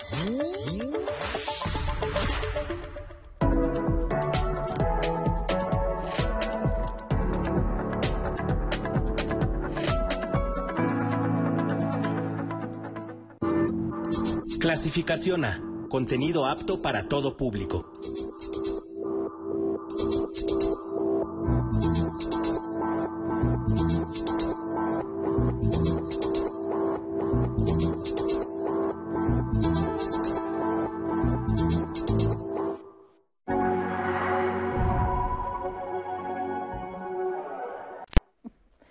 Estamos de regreso a Diálogos en Confianza y quiero aprovechar para solicitar su colaboración en caso de tener información o datos que puedan ayudar a identificar estas personas que han desaparecido y que estarán viendo en su pantalla. Necesitamos el apoyo para información con Manuel Alberto Velasco Flores, que se extravió en la colonia Ampliación Las Águilas, Alcaldía Álvaro Obregón, en la Ciudad de México, el 4 de febrero de este año. También pedimos su apoyo para dar información sobre Yatsiri Naomi García Méndez, que se extravió en el fraccionamiento de la ex hacienda Paula, municipio de Temazcalpal, Temazcal, Temazcapala, Estado de México. Su fecha de desaparición fue el 26 de febrero de este año. También solicitamos su apoyo para dar información sobre Joel Emanuel Martínez García. Su fecha de extravío y su lugar de extravío fue en Bellavista, municipio de Acatlán, Juárez, Jalisco, el 20 de agosto del 2013. Dorian Gerardo Buramena, también pedimos apoyo para dar información respecto a él. Él se extravió en Puerto Peñasco, Sonora, el 6 de febrero de este año. Agradecemos como siempre su colaboración para información respecto a estas personas desaparecidas. Y pues seguimos con el programa. Salimos a las calles a preguntarles qué impide que una persona madure. Vamos a ver qué nos respondieron. A veces impide el entorno social, la falta de claridad en ciertos objetivos o metas que tengas en la vida, el fracaso probablemente, o sea, pasar todas esas etapas puede ser que te impidan madurar. Pues encerrarse en lo que ellos creen, bueno, esas personas creen, ¿no? Que no tenga la educación, que no tenga la convivencia con gente ejemplar, que, con gente educada, que le enseñe buenas costumbres, que le enseñe lo que debe de ser. O sea, la mala influencia también impide. Creo que tiene que ver con sus experiencias de vida, sobre todo también en el ambiente familiar, eh, cómo uno se relaciona justo con sus padres y con sus hermanos, y se han podido pasar alguna dificultad, ¿no? Y sobrellevarla. Muchas gracias por sus opiniones. ¿Qué es lo que impide que una persona logre esta madurez? Ya nos han comentado que no hay un madurómetro para calificar quién sí, quién no. Pero bueno, sí hay situaciones que nos ponen retos por delante donde se calibra de qué estamos hechos, cómo respondemos, cómo reaccionamos. Y esto sí tiene que ver con la madurez. Sí, te- tenemos que, que, eh, ponerle un concepto, porque si no partimos de, la nada, ¿no? Entonces, sí es esta forma de reaccionar, sí es esta forma de responder, sí es esta forma de asimilar situaciones. No tiene que ver con la edad, sí con las experiencias que acumulamos, pero por lo que vemos eh, y las opiniones que nos, que nos comentaban las personas y que a lo largo del programa nos han expresado, sí salen mucho a colación estos miedos, este temor, esta inseguridad de lo que viene o de lo que significa ser una persona ya, ya madura. Y este, este temor o este miedo, ¿hacia dónde nos puede llevar o en qué situación nos puede colocar eh, una vez que, que, como les decía, no es la única decisión que tenemos que tomar? Vendrán más por delante y más si de nosotros depende o de nuestra decisión dependen otras personas, ¿no? Que no solo nos afectaría a nosotros el adaptar tal o cual camino. Desde la perspectiva que al cerebro le cuesta mucho trabajo no tener el control, cuando se mete a un ambiente en donde no puede controlar, le genera una sensación de incomodidad y sí puede generar miedo. Estoy hablando del 78% de la población. Habrá personas que digan, yo me crezco ante el miedo y ante esta Sí. situación, pero son menores ese número de personas. En ciencia no hay determinismos. La gran mayoría de nosotros tenemos miedo a, a- a errar, a cometer de ese error y que se burlen de nosotros o de, de esa Claro. experiencia que sea tan demasiado aversiva. Y eso es lo que a mí me da miedo muchas veces. Eh, da la, experien- la experiencia de miedo, culpa, vergüenza. ¿Por qué? Porque es demasiado doloroso. Y en esas experiencias se reconstruyen áreas del cerebro que cuando se burlan de uno, y si de pequeños tuvimos un ambiente nocivo, ya sea la casa o en la escuela, y se burlaban de uno, ese proceso sí influye demasiado. Pero paradójicamente sucede algo muy interesante. Esas víctimas pasan a ser victimarios en la etapa adulta y son los generadores de estas sensaciones que por lo menos proyectan ante otras personas. El miedo es, una, es un proceso que no necesariamente debe ser negativo. Las emociones no, no necesariamente son buenas o malas, sino la etiquetación que uno le da en ciertas condiciones. El problema es que cuando este miedo genera toda una serie de consecuencias que van en contra de, de- de, por ejemplo, que una persona llegue a tomar una decisión, este es un proceso cuando nos damos cuenta que esta persona ya tiene un trastorno de la personalidad y por momentos hace lo que le funciona. O sea, ¿por qué tiene que gritar cuando no había ningún conflicto y se dan cuenta que esa es la manera como resuelve? Porque le funcionó. Y entonces alrededor de él empieza a generarse una serie de consecuencias y de, y de- y de características que entonces ahí se, se basa mucho, que entonces considera que la madurez es como él la considera. Y este es el grado de subjetividad. Para rematar esta, esta pregunta es, sí la gran mayoría de nosotros, todos tenemos miedo, ¿eh? Que, ah, si, si alguien me dice, ay, no, yo no tengo miedo a nada, yo le debería responder, pues me lo voy a llevar la- al laboratorio y lo vamos a estudiar porque su cerebro es maravilloso, porque entonces me está demostrando que algo que no es humano. Todos tenemos miedos. Y en esa parte, eso es lo que nos limita por momentos y hace una respuesta neuroquímica de aversión hacia ciertas cosas. Cuando nosotros decimos es que tengo miedo a, a- a madurar, es el fracaso, o sea, le tengo mucho temor al fracaso y que mis, y mis decisiones que causen muchísima pena, ¿no? Y no solamente a mí, sino a las personas que quiero. Claro. Y eso me resuelve el conflicto.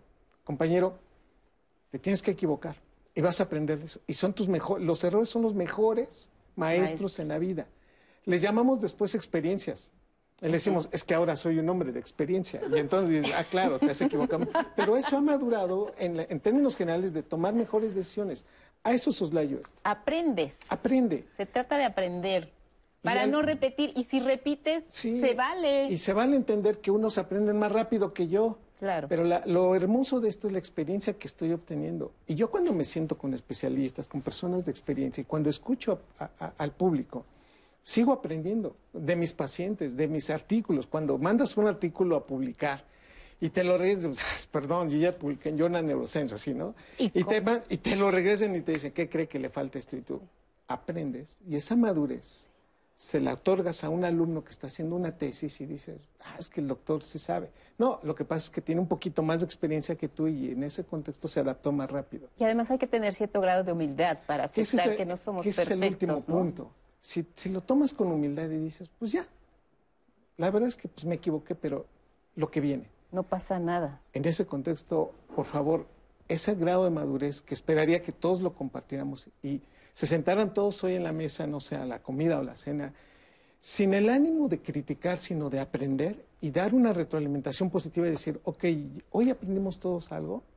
Si cambiáramos esa manera y ese tenor, creo que podríamos tener una madurez familiar que va a impactar positivamente tarde o temprano en la sociedad y en el país. Generar armonía en nuestro entorno inmediato para que eso se vaya haciendo como una ola extensiva saliendo de nuestra casa con el vecino, en el metro, en el trabajo, con la pareja. eh, lo que decíamos, sí la vida es muy importante y sí hay que tomar decisiones, pero tampoco clavarse aquí el puñal de todo tiene que ser serio y todo tiene que ser así y no me puedo equivocar y yo tengo que ser perfecto. O sea, somos seres humanos imperfectos y eso nos viene desde acá, ¿no? Anaí, compártenos así de corridito Sí. varios, varios comentarios. Pues yo les voy a leer varios y creo que van muy en, en concordancia con lo que acabas de mencionar, Lupita.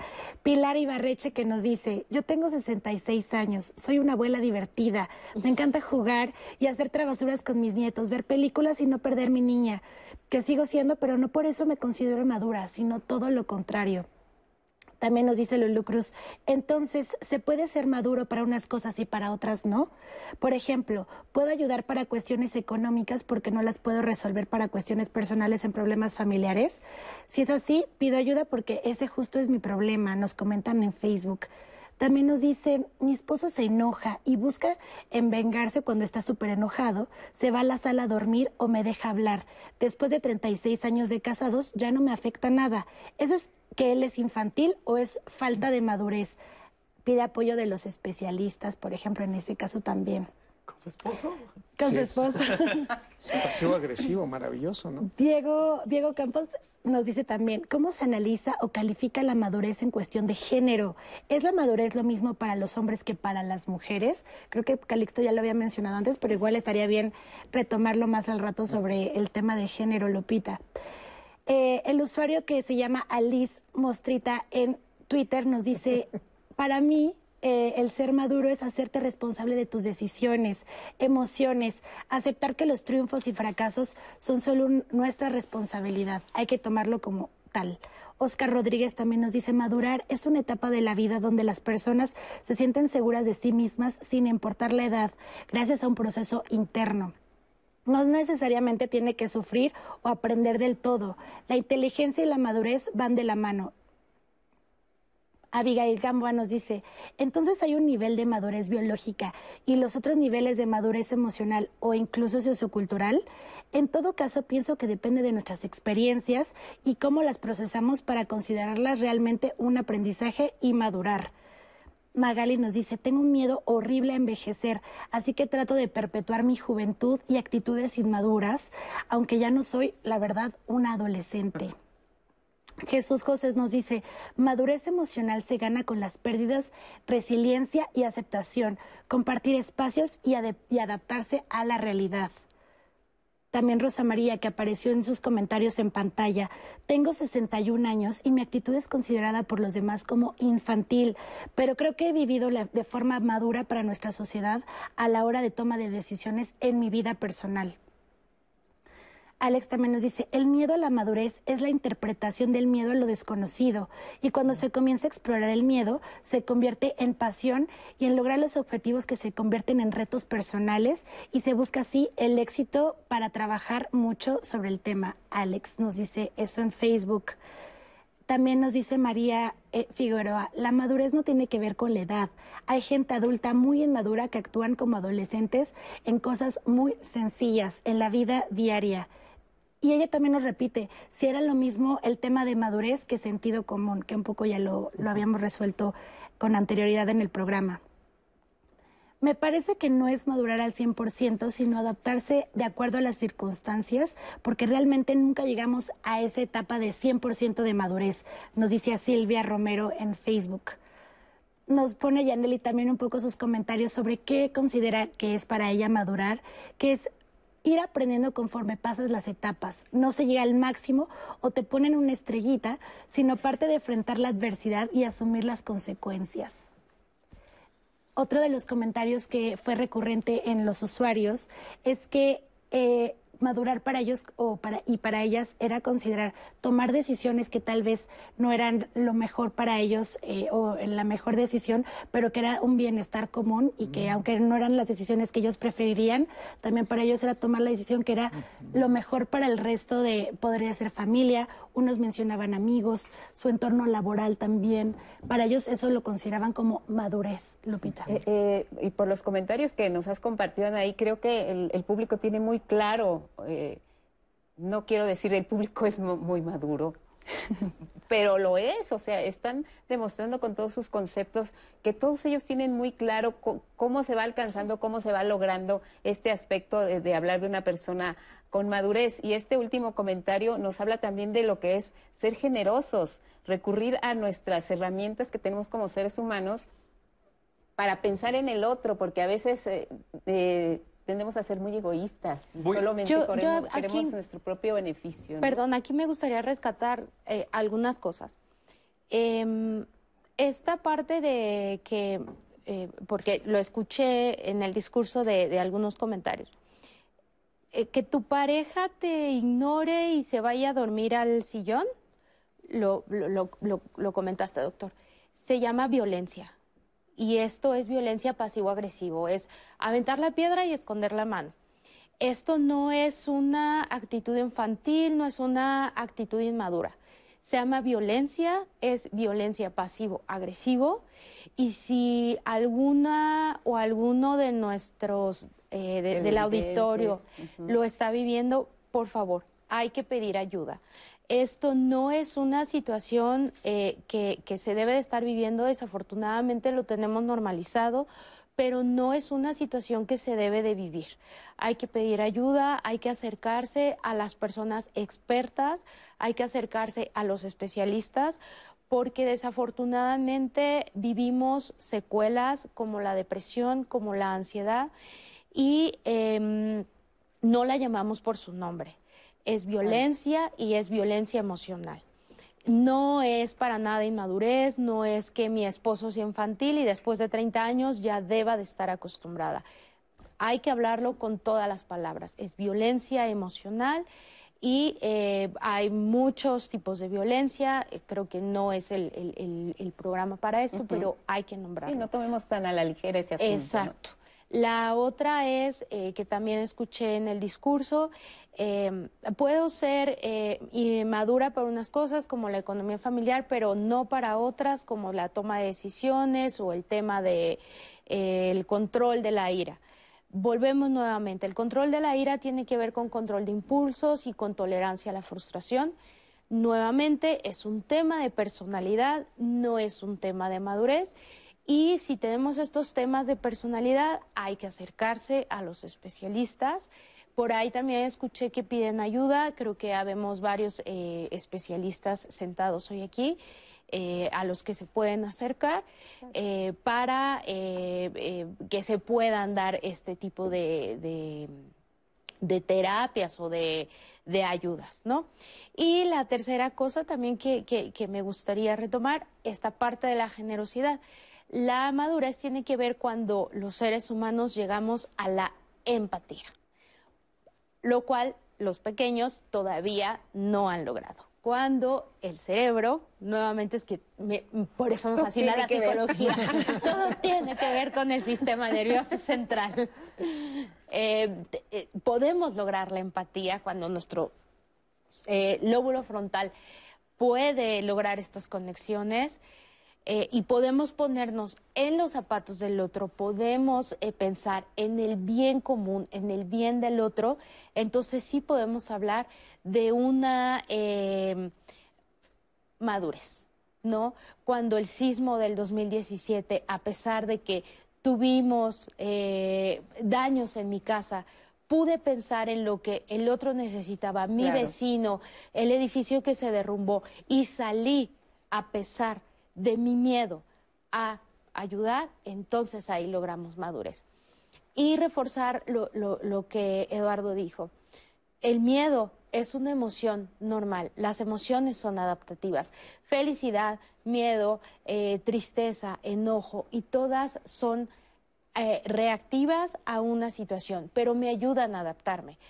Cuando el miedo eh, ya no me permite funcionar y entonces me genera problemas, entonces tenemos que tratarlo porque si no se puede convertir en algún trastorno y entonces ya no me deja avanzar y entonces en- vemos problemas como no madurar.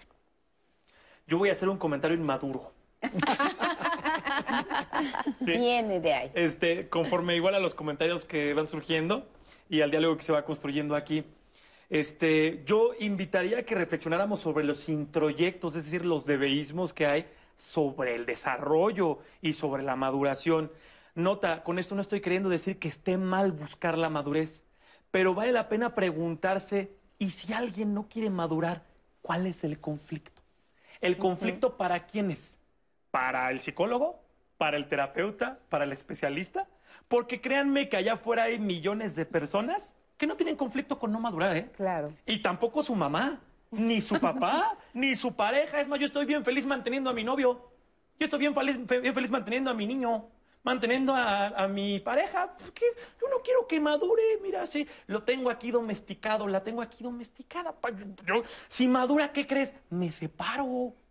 Es más, voy a poner un ejercicio reflexivo muy breve. Si algunas personas aquí están con el pensamiento en algún momento de es que mi hijo no toma las riendas de su vida, no se pone a trabajar, no despega, yo les pongo un ejercicio muy sencillo a algunos padres, ¿sí? Hoy, acabando este programa, hágale sus maletitas y póngaselas ahí. Y van a ver ahí la resistencia. No, ¿cómo? No, ¿Mi hijo? ¿En la calle? No, aún está bien. Dele unos pesitos para que encuentre ahorita un ratito lo que unas busca latas trabajo. de atún y prepárale Ah, unas Dele un lonchecito para una semana, dele una canasta básica para que aguante una semana, dos. ¿Qué le gusta? ¿Un mes? Dele unos tres mil pesitos, no sé lo que tenga usted, para que aguanten lo que encuentra trabajo. No. Y ahí en donde, donde vamos a ver que la inmadurez del hijo me funciona para algo. ¿Sí? Y yo seguir siendo un inmaduro me funciona para seguirme relacionando con mi mamá, con mi papá, con mi familia, con mi pareja. Y es aquí donde hay que entender que antes de querer empujar el río hay que ver su flujo. ¿Sí? Porque muchas familias funcionan gracias, parejas, relaciones funcionan gracias a que hay un inmaduro. ¿Sí? Entiendo esta búsqueda de que hay que buscar, bueno, hay que eh, eh, esperar que alguien se supere. ¿Sí? Esa es la filosofía del éxito. Eh, Vivimos en el mundo de la superación personal, ¿sí? Y está bien, ¿sí? También son posturas válidas, pero hay que entender que todo es una mirada, ¿sí? Entonces, está válido que queramos que alguien se supere, que alguien sea mejor, que alguien tenga un trabajo, su casa, su matrimonio. Pero ¿y qué si alguien no lo quiere? Créanme que también eso puede ser para alguien una forma de éxito. Porque, ¿qué tal si yo me salgo de mi casa y mi mamá cae en depresión? Eso nadie lo ha visto. ¿Qué tal si yo me salgo de mi casa y tengo mi vida independiente y mis padres ahora se pelean porque yo era el referee entre ellos y se acaban sacando los ojos? ¿Sí? Son fenómenos relacionales por los cuales hay que entender, por lo cual una persona no elige madurar. Quizás ser empáticos, pero también permitir que ellos resuelvan sus problemas y que se hagan cargo de su vida en algún momento, porque tampoco puede recaer toda la responsabilidad en mí. O sea, ella se tiene que hacer responsable de su vida y no estar sobre mí, y yo tengo que aprender a hacerme responsable de mí mismo. Vamos a la pausa. La madurez del hombre es haber vuelto a encontrar la seriedad con la que jugaba cuando era niño. Friedrich Nietzsche, filósofo alemán.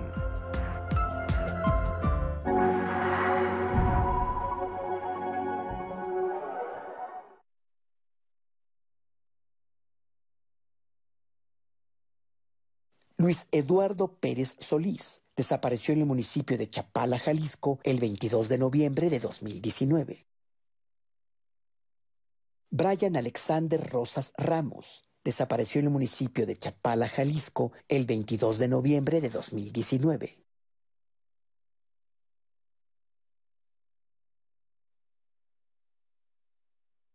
A las mujeres no se nos acosa, a las mujeres no se nos toca, a las mujeres no se nos viola, a las mujeres no se nos mata. Desde hace muchos años las mujeres mexicanas empezamos a romper el silencio, a dar la lucha por la igualdad, la dignidad, la vida, por un México más justo.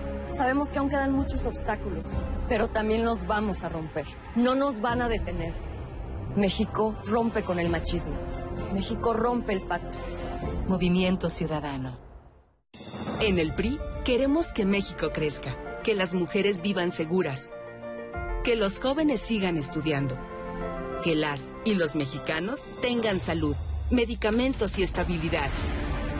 En el PRI trabajamos por las mujeres, por los jóvenes, por los estudiantes, por los adultos mayores, por las familias de México. PRI, el Partido de México. La Secretaría de Salud reporta este 23 de marzo de 2021 que en México hay 33.415 casos activos y 150.275 casos sospechosos de COVID-19. 199.048 personas han fallecido y el 79.1% de los casos se ha recuperado. Sigue las indicaciones de las autoridades de salud. Quédate en casa, usa cubrebocas y lava tus manos frecuentemente. Secretaría de Salud.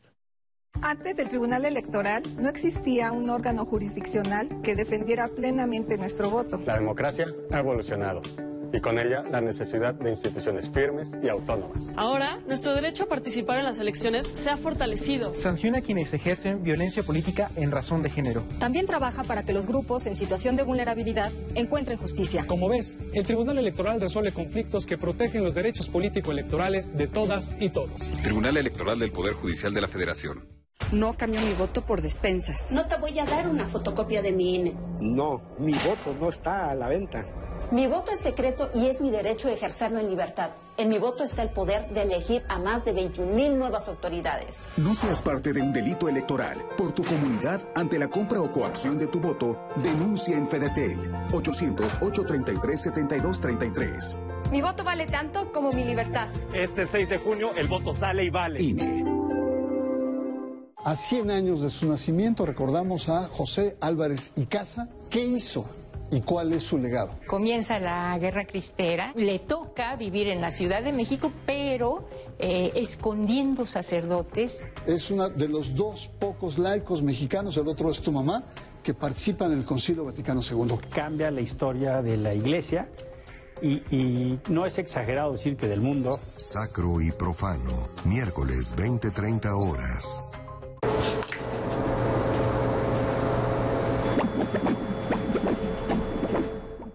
Entonces, ¿qué va a hacer, doctora? Pues igual que ustedes, pobre. Durante años, desde antes que naciéramos, nuestro futuro ya estaba escrito. En el PT, seguimos luchando por un México donde existan más posibilidades y donde todos podamos escribir nuestro propio futuro. Tú cuando seas grande, vas a hacer lo que tú quieras. El PT está de tu lado. México, su naturaleza, su cultura, sus colores, sus sabores, las diferencias. Entre todas y todos nos fortalece. Vamos a luchar para darlo todo con determinación, con orgullo, con fuerza. Va por el futuro, va por nuestra gente, va por el bienestar, va por las familias, va por esta tierra, va por México.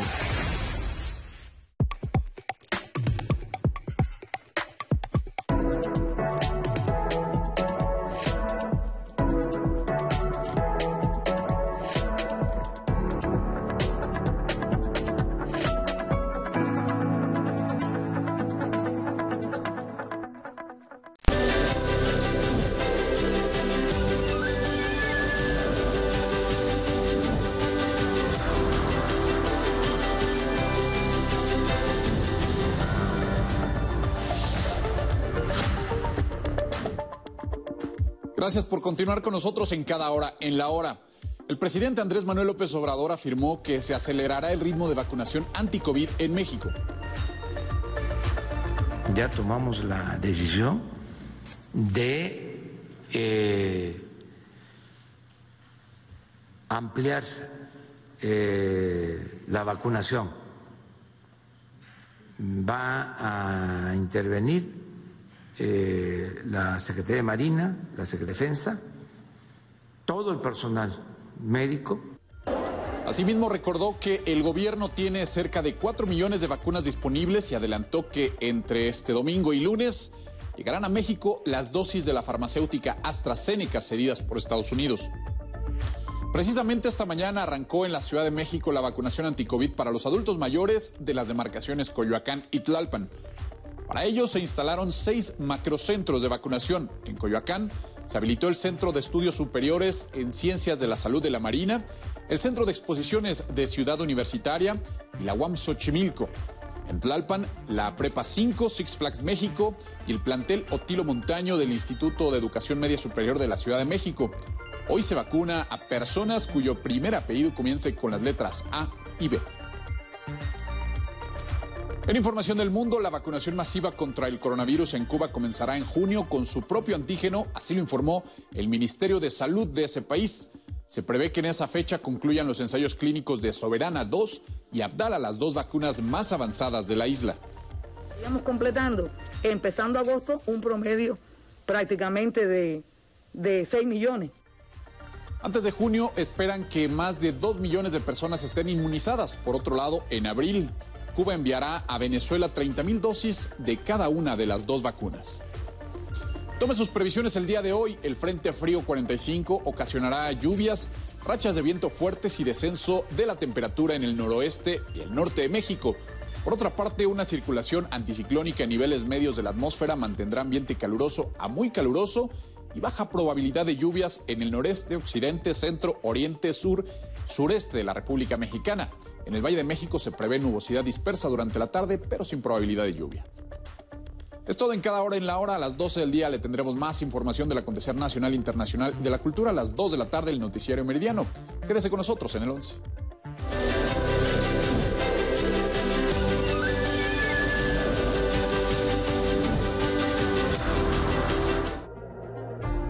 Yo soy Celia Huerta, tengo 92 años. He tenido la experiencia de un COVID que no habíamos visto nunca en la vida. Una fiesta de alegría por recibir la vacuna. Fue una de atenciones increíbles, todo muy organizado. Espero que esta vacuna me haga tanto beneficio como les ha hecho a millares de personas, para bien de todos nosotros los mexicanos y el mundo entero. Gracias por la vacuna y por todos los que fuimos vacunados.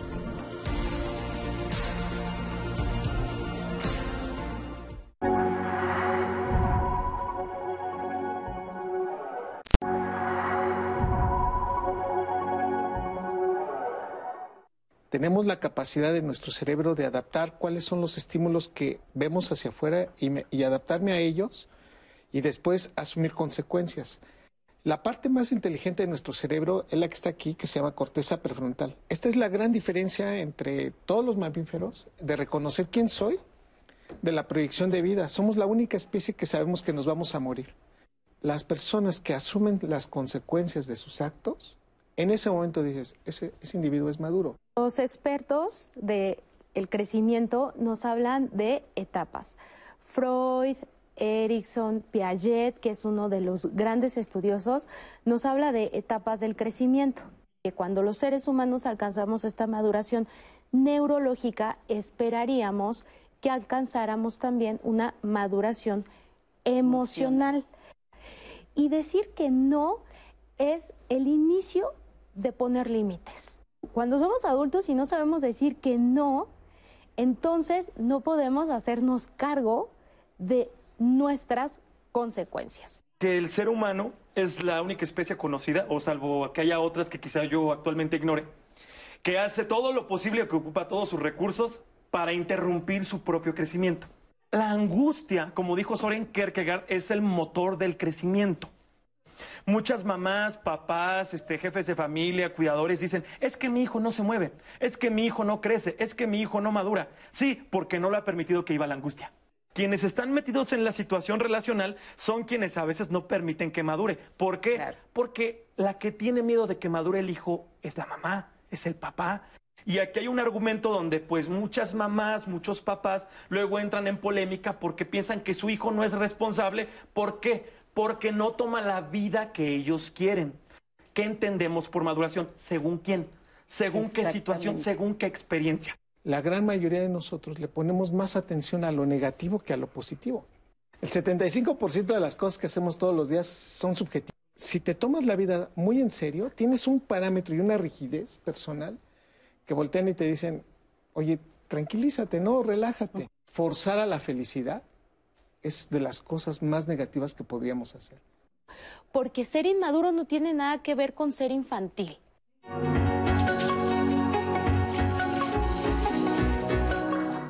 Pues ahí está cómo ha venido desarrollándose el, programa hoy con el tema miedo a madurar. ¿Qué nos cuentan en, las redes, Anaí? Les estaba contando detrás de cámaras, Lupita, una pregunta que creo que es importante respondérselas a los usuarios en nuestras redes sociales.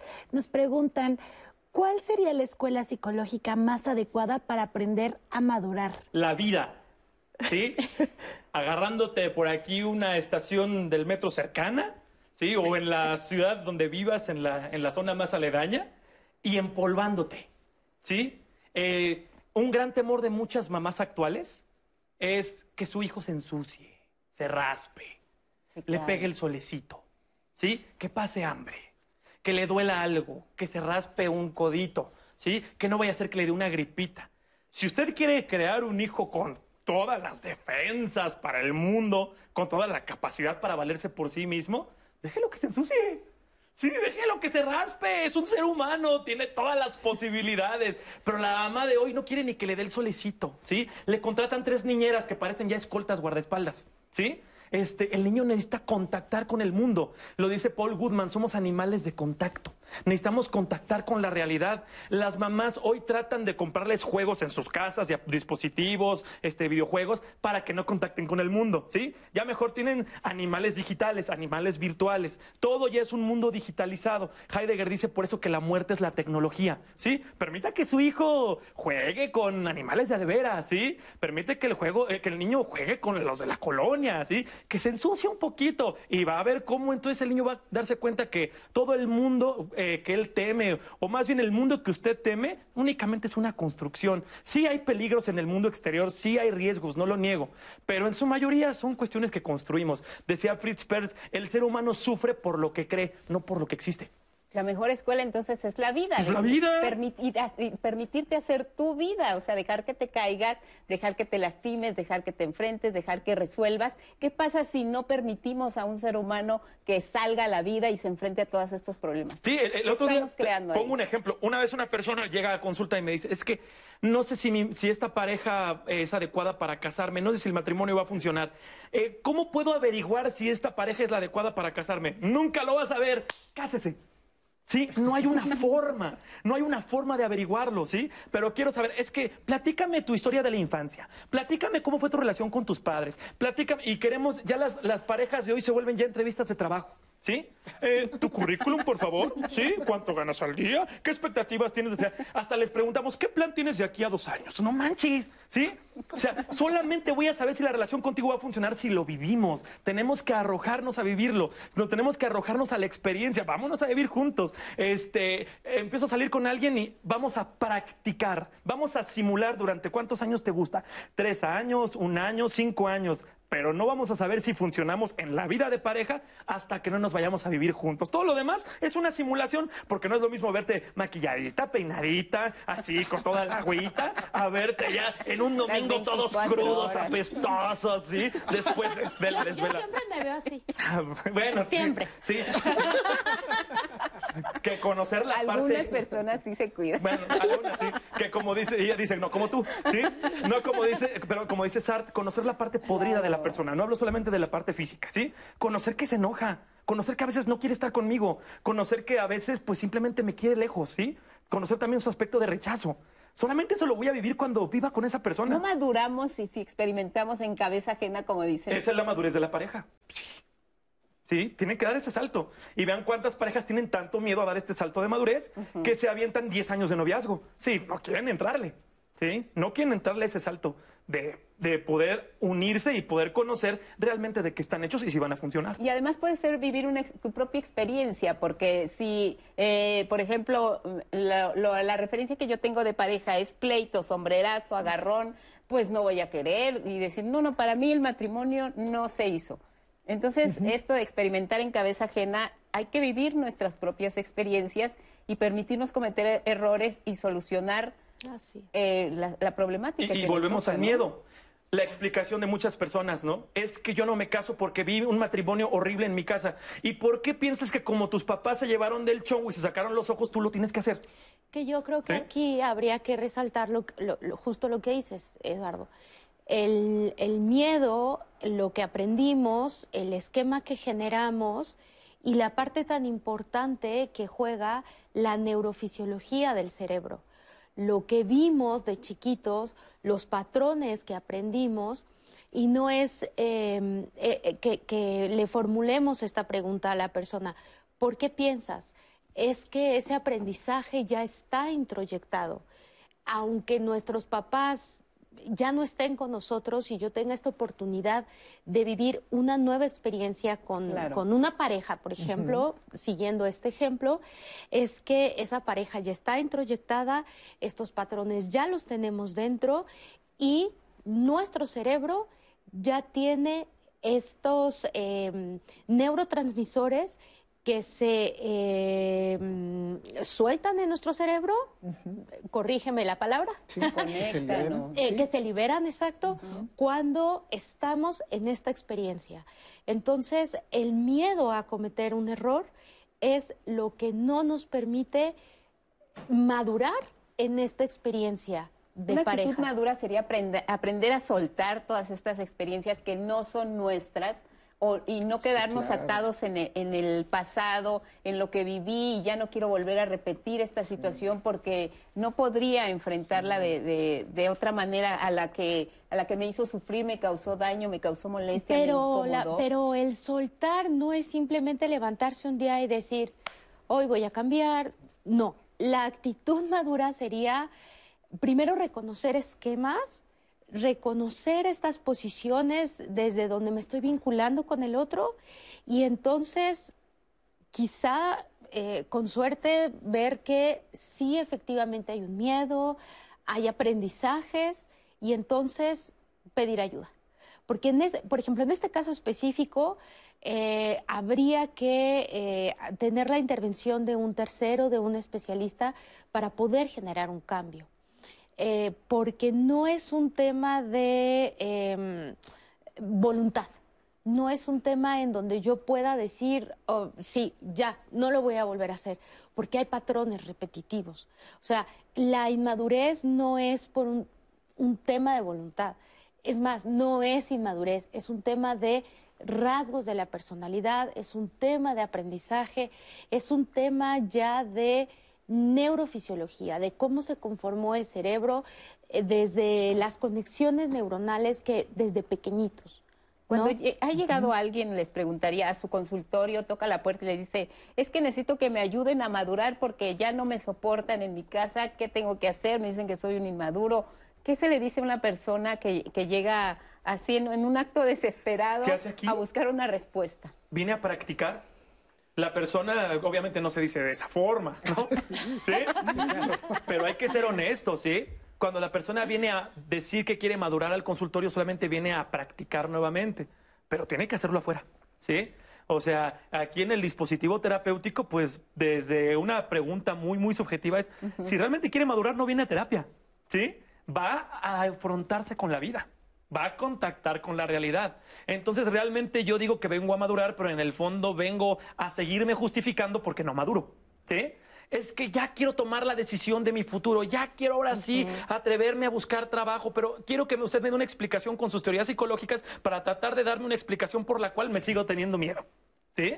Entonces voy a agarrarme otra vez otros cinco años, tres años, un año, meses de terapia para poderme seguir explicando agarrándome de un trastorno, un diagnóstico. Mamá, ¿qué crees?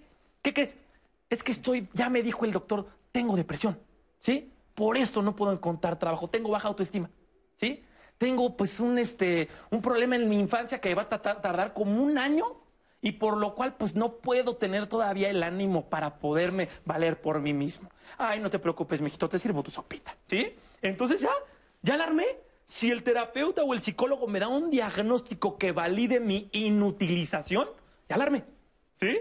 Entonces, tener mucho cuidado cuando a veces vamos a consulta, a terapia, a manipular, porque seguramente si fuéramos a madurar, iríamos directamente a contactar, a confrontar, a tomar la decisión. Ahora yo les pongo el caso contrario, que nos llegó un testimonio, Lupita, en YouTube y nos dice, eh, tuve que madurar desde los cinco años y hacerme cargo de mis padres porque estaban enfermos.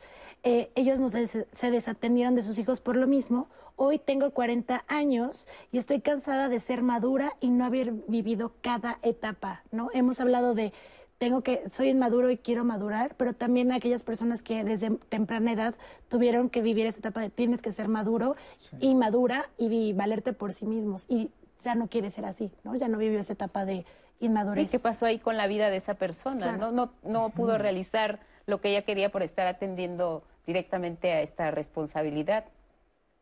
Sí, este, muchas veces es como, como la explicación que damos de es que no pude hacer esto porque tenía cosas que atender tenía cosas que hacer, yo tenía otras prioridades, tenía otras ocupaciones y, por eso ahorita que hablaban, quería contar una anécdota, hablaban de por qué tenemos miedo, ¿sí? ¿Por qué tenemos miedo a la madurez? Desde la Gestalt hay una explicación que es el miedo a la libertad, que puede ir de una manera semejante. Hay una anécdota de un esclavo que en una ocasión pide repetidamente su libertad y al fin su amo se la da. Cuando se la da, él después de unos días y ver que tenía que estar en la calle, conseguir alimento, el frío y todo lo que tenía que ver por sí mismo, regresa y toca la puerta de su amo. Bueno, su ex, ahora era su ex, ¿sí? su ex amo y le dice, oye, ¿no, no podrás recibirme otra vez, carnal? No, pues, oye, pues que porfa, ¿no? Es que lo que pasa, bueno, carnal no lo dijo, eso lo estoy agregando yo, ¿sí? Y le dice, ¿no podrás recibirme otra vez? A, Amito, es que pues ya me empezó a dar frío. Y aquí, pues como quiera, pues tú me tenías una celda, ¿sí? Amarrado y todo a tus necesidades. Pero no tenía yo que preocuparme de comer, de una cama, ni siquiera de cualquier mínima necesidad, todo tú me lo resolvías. Sí, estaba yo a tu disposición, pero no me tenía yo que preocupar por cualquier condición, angustia, necesidad, etcétera. Simplemente te estiraba la mano, ¿sí? Es lo que llama Nietzsche la moral de los esclavos, ¿sí? Entonces, ¿hasta dónde yo puedo decir que me quejo de la gente que no me permite tener mi libertad, mi madurez? Pero también puedo proyectarles todo, ¿eh? ¿Sí? Por un lado me puedo quejar de ellos, pero les puedo proyectar que yo no, no avanzo. ¿Sí? Y pueden pasar así 10, 20, 30, 40 años y algún día llegaré a mi vejez y diré, yo hubiera hecho esto, pero tuve que cuidarla. Tuve que hacer esto por él. Ni modo, pues así es la vida. ¿Sí? Neta, de verdad, yo hubiera querido, se los juro. Fue mi cruz. Pero fue la cruz que me tocó cargar. Y ahí vienen los fenómenos de la trascendencia, ¿sí? Que reitera, reitera también Nietzsche, ¿no? Pero en la otra vida, Sí, en la otra vida ya se me será compensado. ¿El, inmaduro, se victimiza en muchas ocasiones? Mucho, mucho. Y, y esta subjetividad, el cerebro siempre tiene sesgos. Yo también tengo que decirlo abiertamente, o sea, y, no es incorrecto, simplemente que tengo mi sesgo de, que, de, de creer que siempre tengo la razón. No nos damos cuenta que después de una información, tres horas después, nada más se nos, ya se nos fue 40% de lo que nos dijeron. E, el cerebro no, no, no, ve videos, o sea, las memorias no son videos. y, a veces, en, cuestiones en lo general, la manera hasta como discuto es como me conviene. O sea, mi sesgo es, me estoy equivocando a mi favor. Tampoco eso se trata que sea malo, o sea, todos tenemos ese sesgo.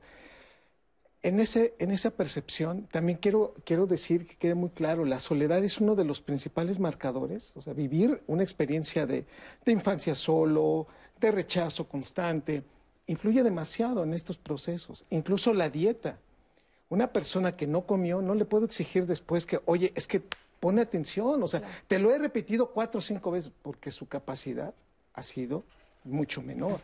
Y otro, otro proceso que también nos pasamos de largo es la, la, madurez que el cerebro tiene en la etapa intrauterina y que si lo hacemos que nazca a los siete meses, y que sea, y que sea, a ver, y con eso soy muy cuidadoso porque no quiere decir que sean todos, pero los siete mesinos, los partos que, son antes de, de esas etapas, muestran claramente que la manera como maduran es distinta. ¿Cómo nos damos cuenta ya de adultos? Los detonantes los encuentran diferentes. Eso es lo que quiero ahora pedirles en este punto. Si ahora, si hoy ya soy un adulto, que soy consciente de la trascendencia de mi vida, de la mía conmigo, le pido por favor que vea sus detonantes.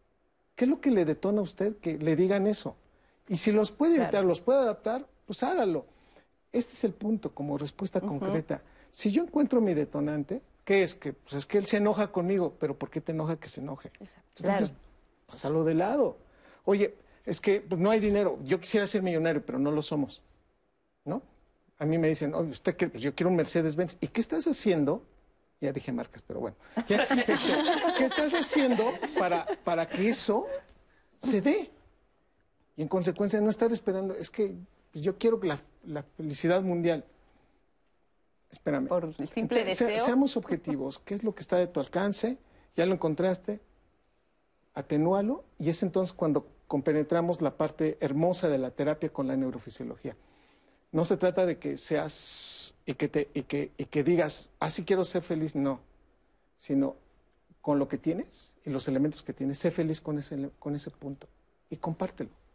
No eres feliz, me enoja que me lo estés diciendo, te lo digo, pero podemos llegar a solución y si es posible, entonces en, ese, en, esa, en esa dinámica de comunicación nos daremos cuenta que lo importante es una adecuada comunicación, que eso ayude y de verdad fortalece muchísimo a nivel neurofisiológico, porque genera conexiones que poco a poco y paulatinamente dices, ya no tengo mi, mi, nota discordante, ahora la tengo, pero en, buen, en un estado de buena salud mental. ¿Cómo irían cerrando el programa? ¿Qué comentario final les merece todo lo que han expresado, los, los testimonios, los comentarios en redes, este tema de la madurez, María? Si nos sentimos inmaduros, y lo pongo entre comillas porque eh, la inmadurez no tiene que ver con infantilismo nuevamente, con conductas eh, propias de los niños, o estamos con una persona que consideramos infantil o inmadura, hay que acercarse a pedir ayuda, porque eh, si consideramos que no hemos alcanzado la madurez o cuestiones que ya deberíamos de estar haciendo, creo que se debe más a rasgos de personalidad, a cuestiones de carácter que tienen que ver más con nuestros aprendizajes, nuestro estilo de vida, a, una, a una conducta del tipo de madurez. Acercarse, pedir ayuda, asistir a psicoterapia, ir con especialistas, porque en la etapa adulta son cosas que difícilmente se modifican. Nuestra personalidad está hecha y derecha y no las vamos a modificar. Si estamos con una persona que es inmadura, ¿qué hacemos ahí? Necesitamos preguntarnos por qué estamos ahí, por qué lo estamos sosteniendo.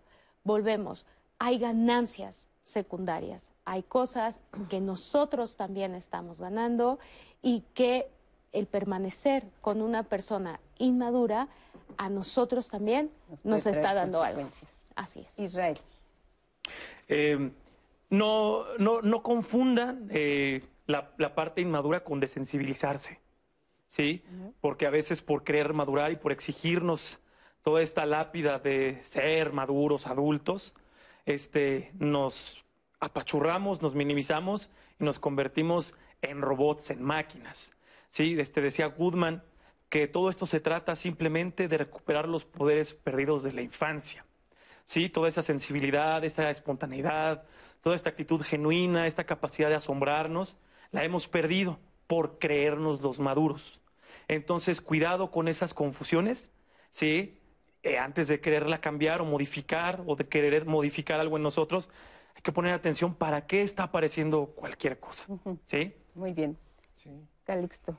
Pues tenemos una evolución de casi 4 mil millones de años de un cerebro maravilloso que pocas veces nos detenemos a darnos cuenta que estamos aquí para ser felices. Y en ese contexto yo le pediría, regrese a esa etapa, dése cuenta cuál es lo que lo motiva y si hay cosas que hay que componer, lo haga con muchísima eficiencia, pero también dándose cuenta que usted es un ser humano y que del error puede aprender. Así que a que yo lo resumiría, parte de este proceso de aprender a ser mejores es aprender de los errores. Muy bien, gracias Anaí. Muchas gracias. Gracias a nuestros panelistas, gracias en casa, siguen el 11, viene a aprender a envejecer. Buenos días.